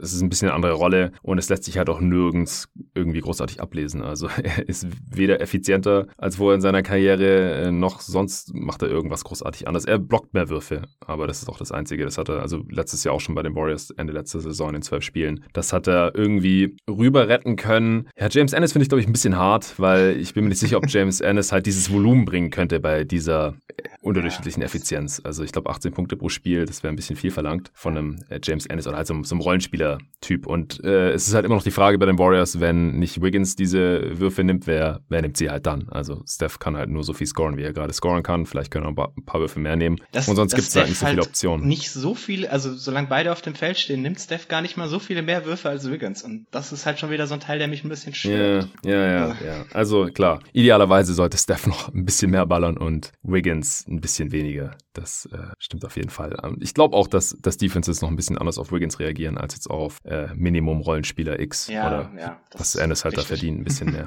ja. Nee, aber unterm Strich, ich, ich sehe jetzt auch nicht, wie man sagen kann, oh, Wiggins, äh, auf einmal voll der, voll der andere Spieler als vorher. Das, das ist halt so ein Satz, den ich relativ häufig gehört habe die letzten Wochen. Selbst irgendwelchen okay. High-Level-Podcasts oder so, das mich immer so ein bisschen irritiert. Ja, nee, kann ich nachvollziehen. Immer schön hier Myth-Busting betreiben. da stehe ich sehr für. Kommen wir zu Platz 5. Fünf Teams haben wir noch hier mhm. im Ranking vor uns. Da habe ich die Phoenix Suns. Habe ich auch. Okay. Ich glaube, jetzt wird wieder langweilig so langsam.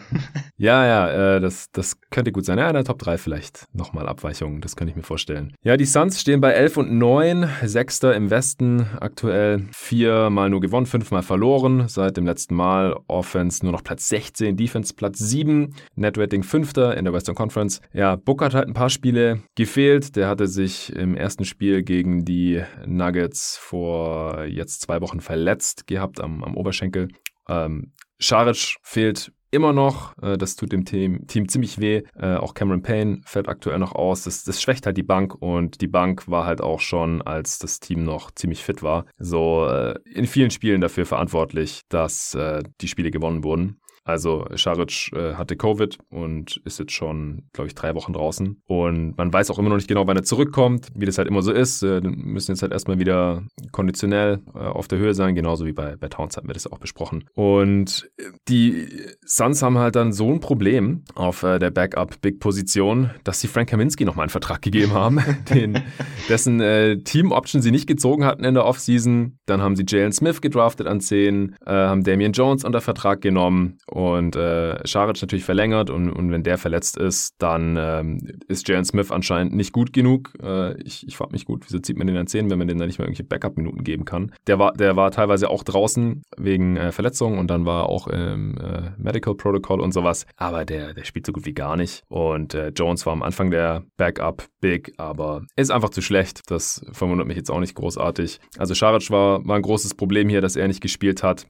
Und dann äh, ist Crowder jetzt gerade auch noch angeschlagen und kommt halt auch von der Bank jetzt. Und das, da bin ich auch nicht so ein Riesenfan von, ehrlich gesagt. Äh, mit Cam Johnson als Starter, das passt defensiv einfach nur in bestimmten Matchups. Und Crowder ist halt so ein Spielertyp, der in den allermeisten Matchups wunderbar funktioniert als kräftiger Forward und äh, ist halt auch ein Spieler, der einfach auch von seinen äh, Mitspielern abhängig ist und die Mitspieler in der Starting Five sind einfach besser und deswegen bin ich da bisher auch nicht so der große Fan von. Also auch die defensiven Matchups, die finde ich teilweise Unsinn. Also die, man ist defensiv auf Platz 7, ich will da gar nicht so sehr drauf rumreiten, aber da gibt es aus meiner Sicht auch noch Optimierungspotenziale und die Offensive klickt auch einfach noch nicht so richtig. Also da merkt man auch einfach, wenn ein Chris Paul ins Team kommt, dann ist es eine Riesenumstellung, äh, auch für Leute wie Devin Booker und, und DeAndre Ayton und man hat einfach ein sehr kurzes Training Camp und äh, jetzt hat Booker auch nochmal gefehlt, wie gesagt. Und das ist aus meiner Sicht halt schon der Hauptgrund, wieso man offensiv gerade nur durchschnittlich ist. Und deswegen äh, auch von vier auf fünf abgerutscht übrigens.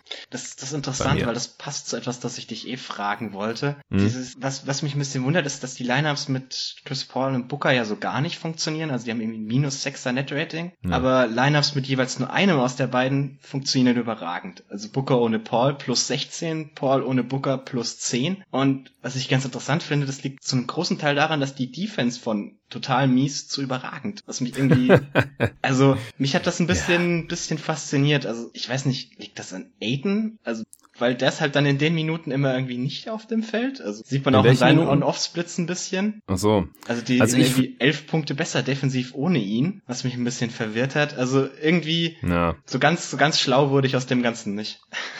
ja, also ehrlich gesagt, die Zahlen machen für mich teilweise auch wenig Sinn. Also es liegt halt zu einem großen Teil daran, dass die Starter teilweise äh, komische On-Off-Werte haben, mhm. weil die Bank halt die Gegner total zerstört hat, teilweise. Also das sah noch viel krasser aus mit Aitons On On-Off-Werte werten und jetzt mit der Zeit hat sich das so ein bisschen angeglichen. Ich finde, Aiden hat sich defensiv auf jeden Fall nochmal verbessert, also ist mittlerweile wirklich ein, ein super Rim Protector mhm. und hat schon richtig gute Spiele dabei gehabt, wo er richtig viel äh, gut contestet hat, gut rotiert hat. Äh, switchen konnte er eh schon auch als Rookie. Ähm, er ist halt ein bisschen unkonstanter noch äh, am defensiven Ende, aber am offensiven Ende noch, noch sehr viel mehr. Mhm. Also war, warum Lineups mit Aiton teilweise defensiv nicht besser funktionieren, das kann ich nicht erklären oder zumindest nicht an ihm festmachen. Das okay. muss, muss an anderen Faktoren mhm. liegen. Äh, die Suns, die staggern ja auch sehr, sehr wild. Also es ist eigentlich immer einer von Booker oder mhm. Paul drauf, wie du vorhin auch schon mal erwähnt hast. Deswegen äh, entstehen halt diese, diese On-Off-Werte ja auch nicht im, im Vakuum. Also die Bankspieler spielen dann halt immer entweder mit Paul oder mhm. mit Booker. Und bei Paul, es ist einfach ziemlich unberechenbar, ob er jetzt im Scoring-Modus ist oder, oder nicht. Also ich glaube, da muss man sich echt erst dran gewöhnen. Es gibt äh, Spiele, da übernimmt er dann äh, total und macht irgendwie über 30 Punkte, wie gegen die Mavs zum Beispiel. Ähm, und, und in anderen Spielen, da macht er irgendwie acht oder, oder zehn Punkte, weil er halt kaum wirft. Und auch für Booker ist ist das nochmal eine, eine ganz neue Rolle, muss, muss noch mehr Off-Ball machen als äh, schon in der letzten Saison. Und es wird weniger in Transition gegangen mit Chris Paul. Das kommt jetzt langsam wieder so ein bisschen mehr. Wahrscheinlich Monty Williams auch verstanden hat, dass, die Team, dass das Team letztes Jahr in Transition ziemlich gut war und dass es eine Stärke war und gerade auch von Devin Booker und dass man äh, da einfach einfache Punkte liegen lässt äh, offensiv, wenn, wenn man immer diesen grinded out Halfcourt äh, mhm. Basketball spielt, den Chris Paul halt so gerne spielt. Also viele Sachen kann ich mir da auch noch nicht ganz erklären, ehrlich gesagt. Ähm, unterm Strich äh, würde ich halt einfach nur noch mal sagen, das Team klickt noch nicht. Die sind einfach noch nicht richtig eingespielt und so den, den ganzen Umständen entsprechend, also wie gesagt, mit Devin Booker hat auch einfach der, der beste Spieler hier schon wieder eine Woche gefehlt. Bin ich eigentlich noch ganz zufrieden, wo man steht. Also äh, Suns-Fans, die sind teilweise schon wieder total am Ausrasten und am, und am Überreagieren. Das ist was, was die, ich nicht die vermisst habe. Die waren einfach zu gut. ja, Problem. genau. Ja, und das ist auch echt was, was ich die letzten zehn Jahre nicht vermisst habe. Ich kann mich noch erinnern, als die Suns Contender waren, da, da sucht man echt immer so ein bisschen das, das Haar in der Suppe okay. und, und, was könnte man noch besser machen und was wird ein Problem in den Playoffs und oh mein Gott, wir werden nur äh, Fünfter in der Regular Season anstatt Vierter oder so. Das, äh, das juckt mich eigentlich alles gar nicht so. Also ich glaube, das Team ist offensiv eigentlich besser, als jetzt gerade steht. Die, die Dreier fallen halt teilweise auch nicht richtig mhm. und so. Ähm, was, was mir nicht so passt, wie gesagt, ist, dass man wenig in Transition geht und auch, dass man eigentlich ein ziemliches Jump-Shooting-Team ist. Also wenn halt die Jumper dann nicht fallen, dann hat man halt oft keine Option mehr. Ich habe auch äh, neulich eine heftige Statistik gesehen, dass halt Cam Johnson und Michael Bridges ähm, bei Siegen ja, das ähm, ich auch gesehen. so 50, 40, 90 ballern oder noch besser ungefähr und in Niederlagen treffen die halt kein Scheunentor mehr. Also im Prinzip kann man sagen, wenn äh, Cam Johnson und Michael Bridges ihre Würfe nicht treffen, dann verliert man automatisch und das kann es eigentlich auch nicht sein. Ja, ja, also da, da muss man irgendwie noch ein bisschen mehr Balance finden. Ich vertraue da Monty Williams auch nach wie vor. Äh, auch letzte Regular Season, seine erste als Suns Head Coach, da wurde viel kritisiert, als Bridges auch von der Bank kam und so. Da hat man auch gedacht, was macht der Typ da? Was soll das? Und ähm, wieso nimmt Ricky Rubio so viele Pull-Up-Jumper und solche Sachen? Und dann am Ende der Saison hat es dann irgendwann hat er das Team eingestellt gehabt und dann äh, hat man in der Bubble jedes, jedes Spiel mhm. gewonnen. Also ich sage nicht, dass es wieder so kommt, aber ich würde der Sache einfach noch ein bisschen Zeit geben. Ja, ich glaube, gerade dieses Jahr braucht man sowieso ein bisschen mehr Geduld, bis sich die Teams eingespielt haben. Das, das kommt noch dazu, ja, klar. Und defensiv, wie gesagt, ich, ich beschwere mich nicht über Platz 7 im, im Defensivrating. Also. Und wie gesagt, Aiden hat sich da echt verbessert. Aiden ist, ist ein frustrierender Spieler, weil man einfach in manchen Spielen sieht, was möglich wäre oder was er kann an beiden Enden des Feldes. Äh, ich finde es tendenziell gut, dass er sich auch als Defensivanker dieses Teams sieht und er sagt, das ist mir nicht so wichtig, wie viele Punkte ich mache und so. Äh, aber dass er jetzt nur noch, was macht er, 12 Punkte pro Spiel oder sowas macht, anstatt 20 wie noch in der letzten Saison, das äh, ist dann halt auch offensiv ein Problem. Okay. Gut, dann kommen wir zu Platz 4. Da habe ich die Denver Nuggets. Habe ich auch.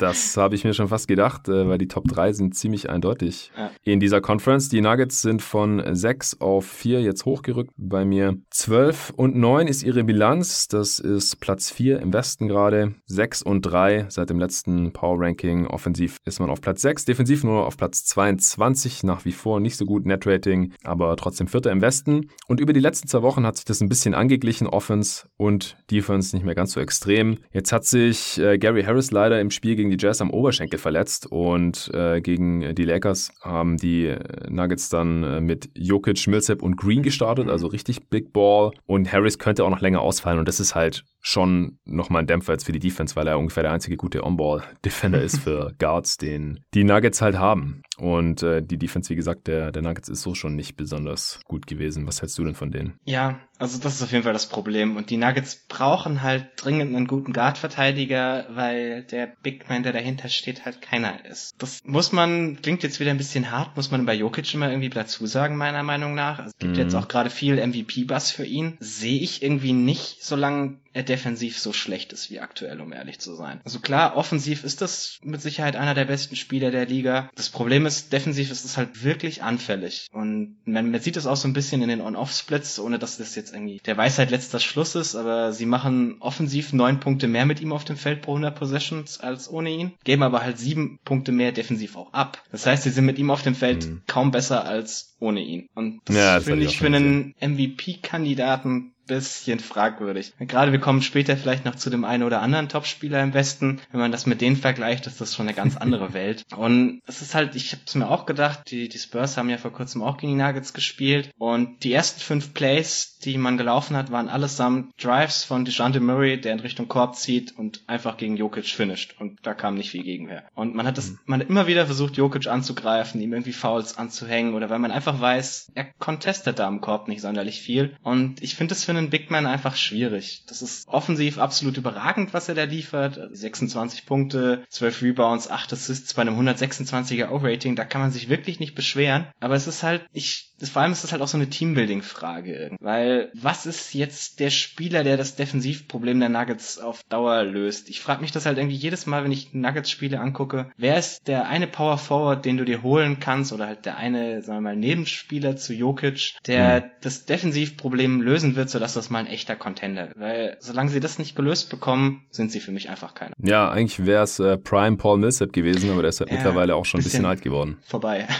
ja, genau, aber so ein Spielertyp halt. Also mhm. ein äh, Forward, der äh, ein solider Rim Protector ist. Also Millsap hat ist nicht so groß, aber der hat unglaublich lange Arme. Der war in seiner Prime echt ein guter Rim Protector und halt auch den den Wurf trifft und offensiv noch genug kann, dass äh, das Offensivsystem halt immer noch funktioniert. Also ich finde Jokic in den Playoffs zum Beispiel, da sah der defensiv schon auch mal besser aus, aber ich verstehe halt schon auch, dass er nicht diese offensive Last tragen kann über die gesamte Regular Season und dann sich auch noch defensiv komplett reinhängen kann und jede Rotation mitmacht und dann immer sauber contestet und so. Ich finde bei ihm auch total frustrierend, wenn man ihn spielen sieht, wie viel unnötige Fouls er halt ja. begeht. äh, vor allem sein Special halt äh, Turnover oder Fehlwurf und dann halt direkt das, das Euro-Foul, um den gegnerischen Fastbreak zu unterbinden. Und das macht er irgendwie zweimal und das ist dann das zweite und das dritte Foul. Und dann hat er irgendwann noch ein richtiges viertes und fünftes Foul und dann kann er nicht spielen, weil, weil er Foul-Trouble hat oder sowas. Also das äh, finde ich irgendwie eine totale Unart bei ihm. Mhm. Aber das nur am Rande. Also ja, es ist halt immer die Frage, so wie, wie schädlich ist er jetzt? Also er hat jetzt halt auch wirklich nicht die, die besten Defender neben sich im Team, äh, gerade auch wenn Gary Harris halt nicht spielt und was will man da jetzt alles ihm anlasten und wie sehr gefährdet das dann halt sein MVP-Case. Also hättest du ihn jetzt auch nicht in, in der Top 2, Top 3, so wie, wie schwer wiegt es bei dir? Wir haben ja da Anfang der Woche auch ja, äh, ein genau. bisschen auf Twitter diskutiert gehabt. Ja, also ich hätte ihn nicht unter den Top 3. Okay, ja, dann bist du da ziemlich rigoros. 4, 4 5 wäre so bei mir ungefähr. Ja, es ist, ich finde es für Bigs einfach einfach wahnsinnig schwierig. Es ist halt, Defense ist für Bigs wertvoller als für Perimeter-Spieler. Das ist auch nichts Neues, das erzählen wir keinem mehr. Aber ich finde es ein bisschen, bisschen kompliziert, weil man, man fragt sich bei den Nuggets ja auch mal so ein bisschen, ob so dieser, dieser eine große Trade noch kommt, weil ja bei jedem Star, der irgendwie auf dem hm. Markt ist, werden sie ja auch gehandelt. Und das müsste halt für mich jemand sein, der das Defensivproblem löst. Und ich wüsste halt auch irgendwie spontan nicht, wer dieser Star sein soll. Und hm. das ist halt alles so ein, so ein Thema, wo ich mir dann überlege, okay, wo geht das Team hin und wie wie sehr will ich das dann halt dem besten Spieler anlassen. Irgendwo muss man das meiner Meinung nach halt schon. Ja, ja, ja, das stimmt schon. Also halt auch äh, Michael Porter Junior zum Beispiel, der löst das Defensivproblem halt auch nicht. Ich habe jetzt gerade mal geschaut. Also die, die Starting Five mit äh, Will Barton und dann halt Harris und Murray und dann äh, Millsap und Jokic natürlich noch. Die ist, äh, was das Defensivrating angeht, im 26. Percentile äh, Liga-Vergleich. Mhm. Und wenn Porter Junior statt Barton in dieser 5 ist, dann ist man im dritten Percentile. Oh, das ist halt, äh, das ist überhaupt nicht überraschend, klar. Aber das ist halt schon, schon richtig, richtig übel. Was man sagen muss, Michael Green gefällt mir wieder ganz gut. Irgendwie wie hm. seit, ich weiß nicht wie vielen Jahren, ich bin immer ein Fan davon, dass Dry Michael Green mehr spielen müsste, als die Coaches ihn spielen lassen. Das ja. ging mir letztes Jahr bei den Clippers schon gefühlt in ja. jedem Spiel so. Es geht jetzt irgendwie so weiter. Ja. Okay, dann würde ich sagen, kommen wir jetzt zu den Top 3 in der Western mhm. Conference. Ich habe auf drei die Utah Jazz. Habe ich auch. Langweilig. Wir haben die Jazz ja auch erst vor einer Woche sehr, sehr ausführlich ja. besprochen, deswegen können wir das jetzt auch einigermaßen kurz halten. Sie stehen bei 17 und 5, das ist tatsächlich die beste Bilanz der Liga nach wie vor und somit natürlich auch im Westen. Sie haben neunmal gewonnen, einmal verloren, nur seit dem letzten Power Ranking hier. Vierter in der Offense, zweiter in der Defense, erster im Net-Rating ligaweit. Ja, die Jazz sind halt weiterhin auch komplett fit. Das hatten wir vor einer Woche ja auch schon gesagt. Das ist ein großer Faktor natürlich, äh, dass man hier auch so gut sein kann. Seit unserer Analyse am Freitag hat man jetzt die Mavs nochmal ein zweites Mal gebügelt. Die Hawks und die Pistons auch. Aber halt auch dieses äh, Career High von Jokic am letzten Sonntag sich eingefangen, die 47 Punkte. Es war aber auch ein Spiel, da haben die Nuggets ja eine Zeit lang ungefähr alle Dreier getroffen. Ich glaube, die ja. standen bei 15 von 17 oder sowas. Also gegen sowas ist dann halt auch kein, kein Kraut gewachsen. Ich weiß nicht, hast du das Spiel gesehen? Ja, habe ich, hab ich mir angeguckt. War ja auch interessant, dass die Jazz halt erstmal, was heißt erstmal, die meiste Zeit, ähm, nicht mit Jokic, äh, nicht mit Gobert gegen Jokic verteidigt haben, sondern äh, mit Bogdanovic haben sie angefangen und dann mhm. später, glaube ich, auch noch Royce O'Neal gegen ihn gestellt. Also immer einen äh, Wing-Defender gegen Jokic gestellt haben. Ich will jetzt nicht sagen, dass es der Hauptgrund war, aber das hat auf jeden Fall schon mal nicht funktioniert, aber das war jetzt halt auch, wie gesagt, die einzige Niederlage in den letzten zehn Spielen. Ja, ich habe aber auch kein Problem damit, wenn Coaches irgendwie in der Regular Season mal sowas ausprobieren. Also ja. ich denke mir das gerade zum Beispiel auch bei den, bei den Bucks, die jetzt dieses Jahr deutlich mehr rumprobieren, als man das in den vergangenen Jahren gesehen hat. Persönlich ja. fand das gerade für gute Teams eher angenehm. Ja, wie äh, auch Zach Lowe gesagt hat mhm. in dem äh, da mit Kevin Pelton, man kann Coach Bud nicht vorwerfen in den Playoffs, dass er nicht adjusted und weil er es in der Regular Season nie gemacht hat und dann macht er in der Regular Season mal was und probiert ein bisschen was rum und dann verliert man halt gegen die Hornets oder sowas und dann kritisiert man ihn auch. Also das geht halt auch nicht. Ich finde es auch gut, wenn, wenn man mal Sachen ausprobiert, damit man dann halt in den Playoffs auch ein gewisses Repertoire hat. Und jetzt haben die Jazz halt schon mal diesen Erfahrungswert hier und können sich das nochmal genau angucken, das Tape. Falls sie dann in den Playoffs gegen die Nuggets ran müssen, dann wissen sie halt schon, äh, was dabei rauskommt, wenn sie mit Bogdanovic gegen Jokic verteidigen. ja. Das hat auch schon seinen Wert. Gut, kommen wir zu den Top 2. Das äh, müssen ja jetzt bei uns beiden jeweils die LA-Teams sein. Also ich habe da lang mit mir gerungen. Sie haben exakt dieselbe Bilanz aktuell. Äh, stehen auf dem geteilten zweiten Platz in der Western Conference. Äh, die, die Lakers stehen über den Saisonverlauf noch ein bisschen besser da. Die Clippers waren jetzt in den letzten knapp drei Wochen dafür ein bisschen heißer unterwegs. Ich habe jetzt noch die Clippers auf zwei und noch die Lakers auf eins. Also da Doch noch ein Unterschied. Status, Status quo beibehalten. Ich, äh, es hat bei mir jetzt noch nicht gereicht, um, um, um was zu verändern. Also vor hab, der Saison hatte ich es ja auch so. Ich habe die Clippers auf eins tatsächlich. Ja, habe ich mir schon fast gedacht. okay, ich hau mal kurz die Basics raus. Also beide stehen bei 17 und 6. Äh, die Clippers haben achtmal gewonnen, zweimal verloren äh, seit dem letzten Power Ranking. Zweitbeste Offense. In der Defense immer noch nur auf Platz 16, aber da hat mir im Pod auch schon drüber gesprochen, warum sie eigentlich defensiv besser sein sollten. Äh, Net-Rating Dritter im Westen. Der Schedule war jetzt ziemlich soft, finde ich, über die letzten knapp drei Wochen. Eigentlich waren nur die Nets ein richtig guter Gegner und gegen die hat man dann auch verloren. Äh, dann noch gegen die Hawks, aber da haben Paul George und Kawhi Leonard nicht mitgespielt. Dafür äh, fehlt jetzt Patrick Beverly schon seit einigen Spielen mit Knieproblemen. Äh, dafür startet Reggie Jackson. Äh, die Lakers, wie gesagt, auch bei 17 und 6, haben sechsmal gewonnen und dreimal verloren seit dem letzten Mal. Offense auf Platz 7, Defense immer noch auf Platz 1. Net-Rating von plus 9 9,5 ist ein bisschen besser als das der Clippers und auf demselben Niveau mit den Milwaukee Bucks, die ich ja gestern im Osten noch auf Platz 1 gerankt hatte. Ist auch das zweitbeste nach den Jazz in der Liga. Äh, aktuell haben die Lakers keine signifikanten Ausfälle. Anthony Davis ist gerade ein bisschen in einem, in einem Slump, was sicherlich auch seinen Teil dazu beiträgt, dass die Lakers offensiv jetzt ein bisschen abgebaut haben. Über die letzten Wochen sind sie nur noch auf Platz 20 in der offensiven Effizienz. Der Schedule wurde jetzt aber auch härter. Der war am Anfang dafür ein bisschen softer. Man hat jetzt äh, unter anderem die Nuggets, äh, Celtics, Bucks geschlagen mit einem Punkt gegen die äh, Sixers verloren. Also unterm Strich lief das ganz ordentlich gegen die anderen guten Teams in dieser Liga. Was äh, hast du jetzt irgendwie einen Case, äh, warum du die Clippers an 1 hast? Ja, kann, kann ich gerne machen. Also ich sehe die Offense der Clippers auf einem unfassbar hohen Niveau. Also mhm. sie sind zwar nur Zweiter, aber sie sind quasi gleich auf mit den Bucks und das ist schon gewaltiger Abstand zu Platz drei Und das aus vielen systematischen Gründen. Also die Offense dieses Jahr der Clippers gefällt mir deutlich besser als letztes Jahr. Sie haben viel mehr Ball-Movement, sie nehmen deutlich mehr Dreier, was man mit dem Team auch sollte. Sie haben einfach viel mehr Spacing als im vergangenen Jahr. Ja, sie treffen aktuell ihre Dreier noch ein bisschen zu gut, das ist schon richtig. Also irgendwie gefühlt hat jeder Spieler von denen eine über 40% Dreierquote, außer Lou Williams. Aber es ist halt, es sind auch sehr viele sehr offene Dreier. Also was sie sich da rausspielen, ist schon wirklich, wirklich stark. Das sind einfach alles wirklich gute Würfe für sehr solide Rollenspieler. Also gerade Nick Batum gefällt mir wahnsinnig gut mit der Starting Lineup. Und sie haben halt den meiner Meinung nach aktuell besten Spieler der Liga in ihren Reihen. Das ist wahrscheinlich auch so ein kleiner Hot Take jetzt.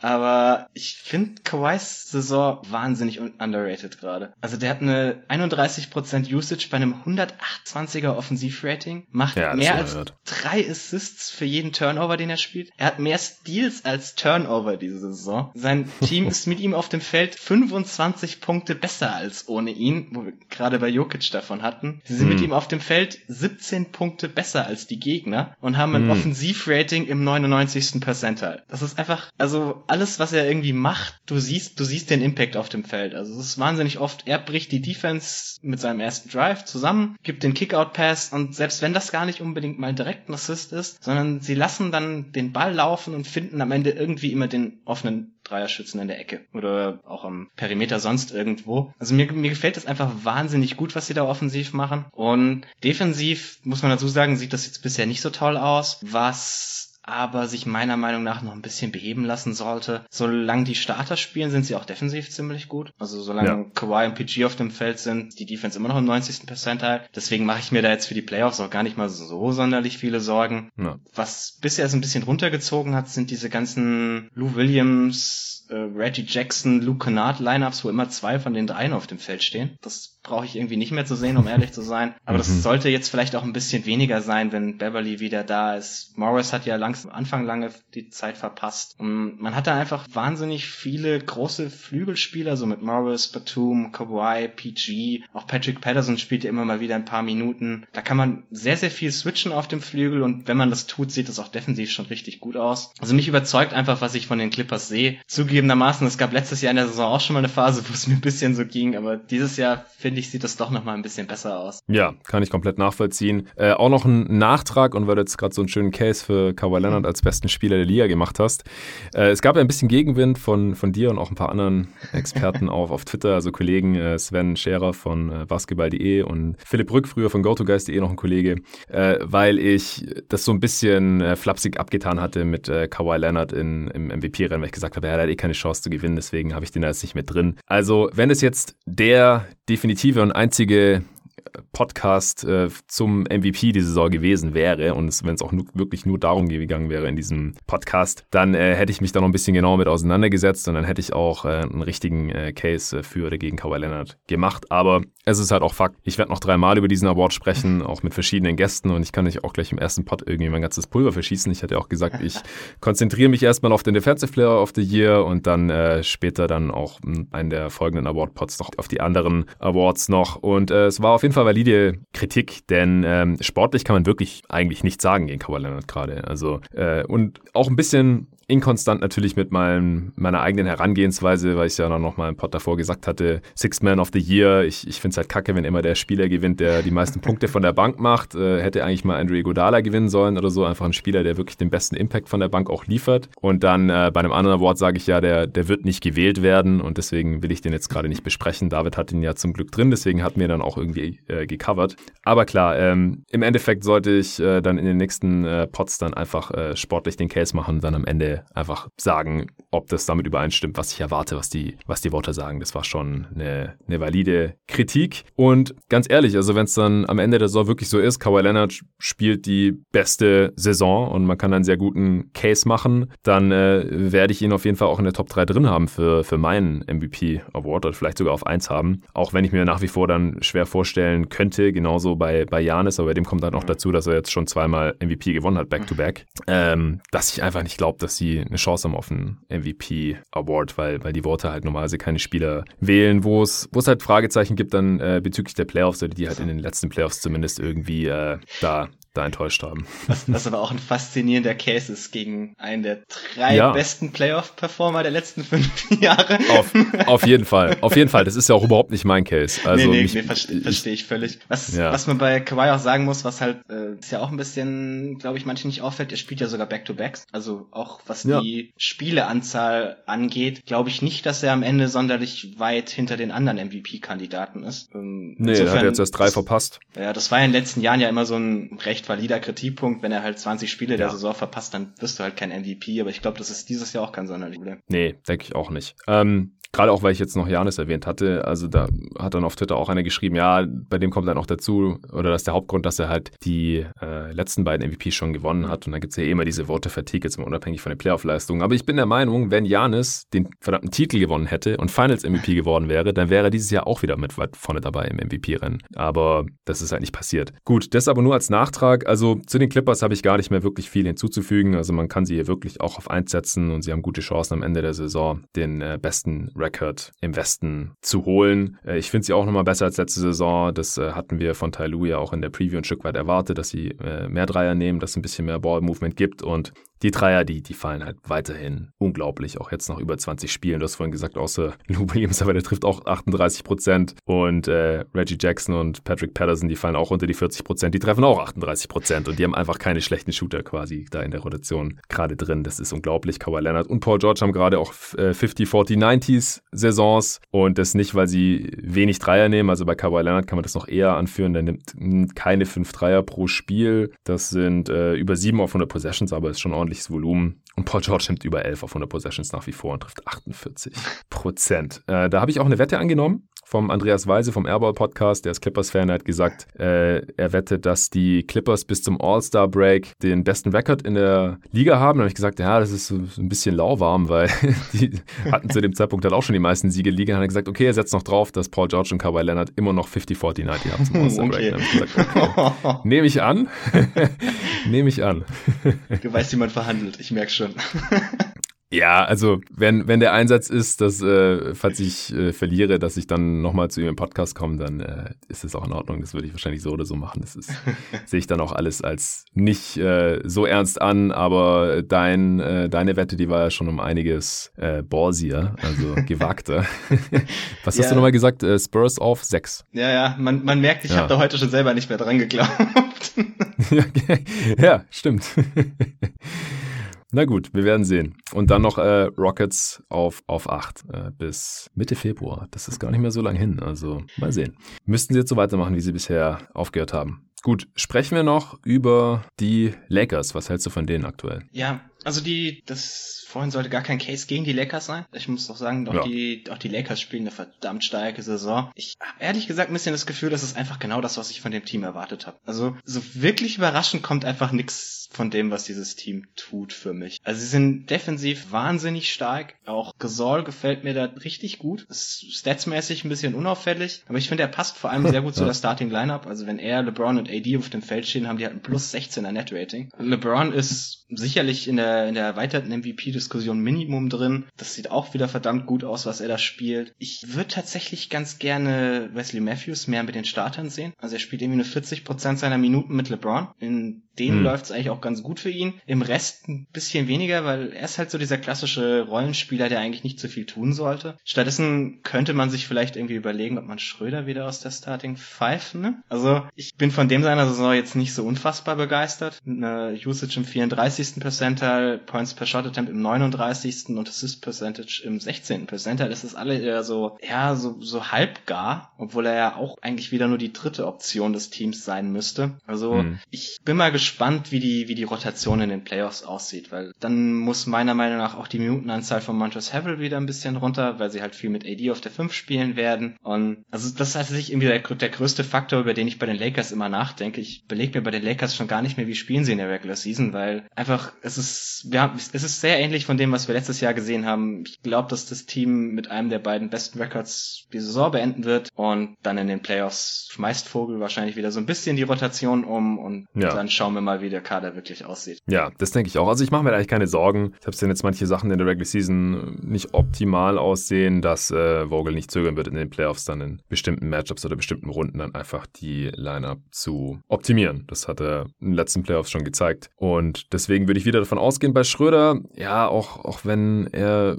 statistisch jetzt nicht so super effizient ist und so, ich glaube, ich finde es einfach wichtig für, für LeBron auch, dass er halt nicht, dass er ein bisschen Ballhandling einfach abgeben mhm. kann an, an einen anderen kompetenten kompetenten Ballhändler, äh, wenn wir es mal so nennen wollen. Und er einfach ein bisschen eine andere Rolle hat. Auch Gasol übernimmt ja relativ viel vom, vom Passing und vom Playmaking mhm. und deswegen spielen die Lakers offensiv auch ein bisschen anders als in der letzten Saison. Äh, wird ein bisschen, bisschen mehr gecuttet, einfach weil mehr smarte Passer gleichzeitig auf dem Feld stehen. Und das hat halt schon seinen Wert, denke ich, wenn, wenn LeBron äh, nicht die ganze Zeit den Ball nach vorne schleppen muss und so viel den Ball handeln muss. Und äh, trotzdem äh, liefert er ja wieder. Das äh, hast du ja gerade auch schon angeschnitten. Und ähm, ich hatte ja auch schon ein, nicht einen MVP-Case für ihn gemacht, aber einen Case dafür gemacht, dass ich ihn halt in der Top 2, Top 3 drin hatte. Ich äh, sehe auch, dass man das nicht unbedingt so sehen muss. Und ähm, ich verstehe auch, dass man ihn jetzt nicht auf 1 sieht. Tue ich auch nicht. Ich denke nicht, dass er der Favorit ist, auch wenn er in den äh, amerikanischen Medien da gerade wieder so ein bisschen hin gepusht wird.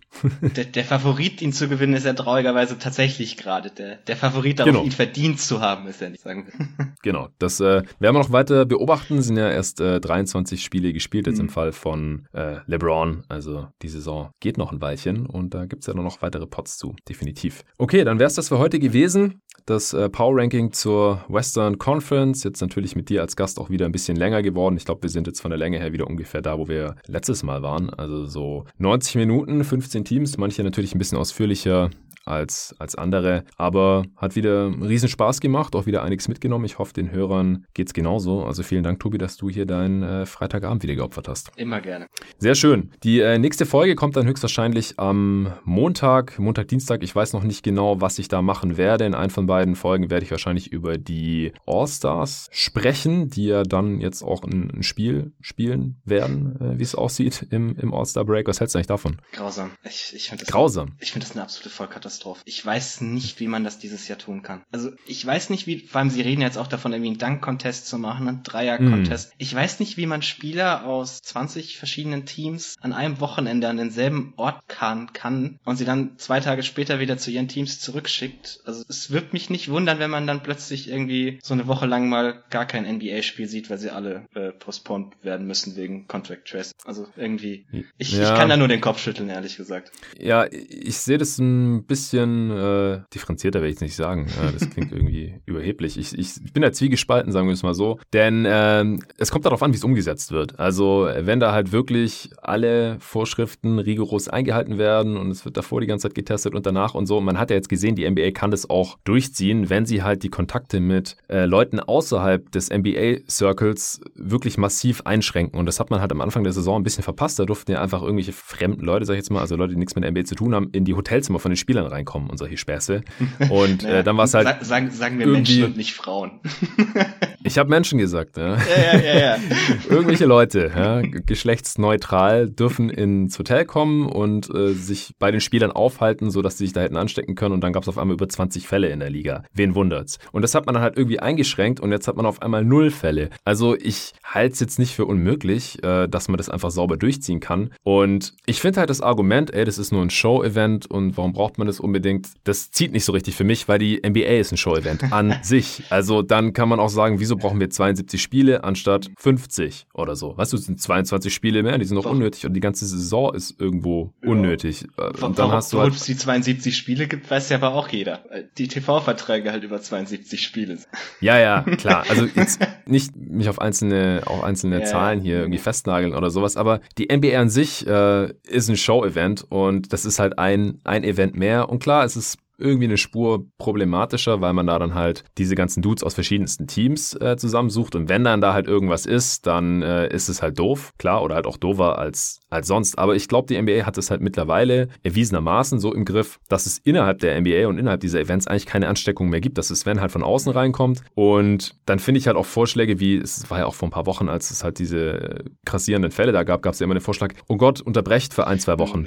Ja, aber was, was denkt ihr denn, was in diesen ein, zwei Wochen passiert? Es ist ja mittlerweile wirklich schon mehr als deutlich geworden, dass Spieler, wenn sie sich nicht bei ihren Teams aufhalten, sich halt noch viel mehr anstecken. Und äh, wenn die Spieler dann halt eine Woche frei haben und die dürfen ja dann auch sich in den USA und äh, Puerto Rico und Virgin Islands und überall frei bewegen, Hawaii, die gehen dann irgendwo hin und an den Strand. Und glaubt ihr, das ist sicherer, als wenn die sich dann in dieser All-Star-Bubble da aufhalten? Also ich glaube nicht. Also ich sehe das, ich sehe das nicht so kritisch. Für mich ist es keine Katastrophe. Es ist zwar irgendwo unnötig, aber einerseits was irgendwie zu erwarten. Da hatte ich ja mit Nico auch schon hier bei einer Answering Machine drüber gesprochen, dass äh, wir jetzt nicht verwundert wären, wenn es irgendwie ein All-Star-Game gibt. Und dann gibt es halt diese Contests. Also ich glaube, bei diesen Contests, da ist, da ist die Ansteckungsgefahr jetzt wirklich nicht besonders groß. Ich glaube halt, dass unterm Strich die Ansteckungsgefahr beim All-Star-Game oder im All-Star-Break wahrscheinlich geringer ist, als wenn die Spieler halt nicht da sind und sich sonst irgendwo rumtreiben. Das ist, das ist mein Case. Also ich kann es jetzt nicht bewe beweisen oder sowas, aber so ist ein bisschen mein Eindruck. Es ist, ist definitiv eine Möglichkeit, das ist schon richtig. Ich halt, ich bin ja jetzt größtenteils sowieso nicht der Fan vom All-Star-Game, vielleicht ist das auch das Problem. Ich gucke mir das ja schon seit Jahren noch nie an.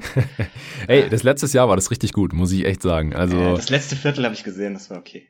Ja, ja, genau. Also ja. am Anfang, irgendwann im zweiten Viertel oder sowas, da war es schon wieder grenzwertig, wie in den meisten anderen All-Star-Games auch. Aber am Ende, da ging's äh, ging's wirklich ab. Also manche haben gesagt, das war so mit das Geilste, was sie abseits der Playoffs gesehen haben. Letztes Jahr, äh, was, was NBA-Basketball angeht, das, das ist schon nice, wenn dann halt wirklich äh, absolute Stars äh, ausschließlich auf dem Feld stehen und die wollen dann wirklich gewinnen oder verteidigen auf einmal auch und so. Das, das ist schon cool. Aber es ist ja noch gar nicht klar, ob sie dann Elam Ending geben wird. Und ähm, ich bin halt auch gespannt. Also LeBron war jetzt überhaupt nicht amused. Der hat auch gesagt, er versteht überhaupt nicht, wieso dieses Spiel gemacht wird. Er hat keinen Bock. Er wird da sein, aber nur körperlich und nicht mental. Und wenn ich fand die Aussage auch schon wieder ein bisschen merkwürdig, weil das ist mit der Spielergewerkschaft ja. verhandelt worden. Und er hat Eben. doch genug Freunde in der Spielergewerkschaft, um das Erstens das. wissen. Also. Zweitens die Frage, ich weiß nicht, wieso wir das spielen. Also aus demselben Grund, wieso die Regular Season Spiele gemacht werden. ganz, ganz ehrlich. Äh, aber ich, ich, wenn dann halt irgendwie mehrere Spieler das so sehen wie LeBron, und dann, dann haben die da gar keinen Bock und dann gehen die hin und dann spielen die da und dann, dann wird das auch kein Produkt, das irgendwie besonders sehenswert ist. Ist dann natürlich auch irgendwie nachvollziehbar, äh, dass die Spieler da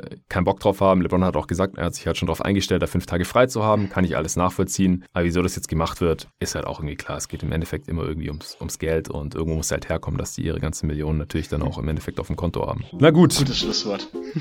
ja, das jetzt, das jetzt noch als äh, Bonus-Content hier am Ende von Folge 250. Äh, vielen Dank auch an alle Hörer, die sich hier die 250 Folgen schon gegeben haben und natürlich auch an die, die jetzt kürzlich dazugekommen sind, auf weitere 250 Folgen, äh, wenn es so weitergeht mit dem Steady Support. Ich hatte ja gestern die ganzen Shoutouts da rausgehauen, äh, 17 neue Supporter innerhalb von einer Woche ist absoluter Rekord. Dann äh, wird es auch weitere 250 Folgen geben, aber da müssen wir erstmal noch hinkommen. Danke an jegliche Art der, der Unterstützung. Danke auch an Stellar Maps fürs äh, Sponsoren dieser Folge und bis zum nächsten Mal. Ciao.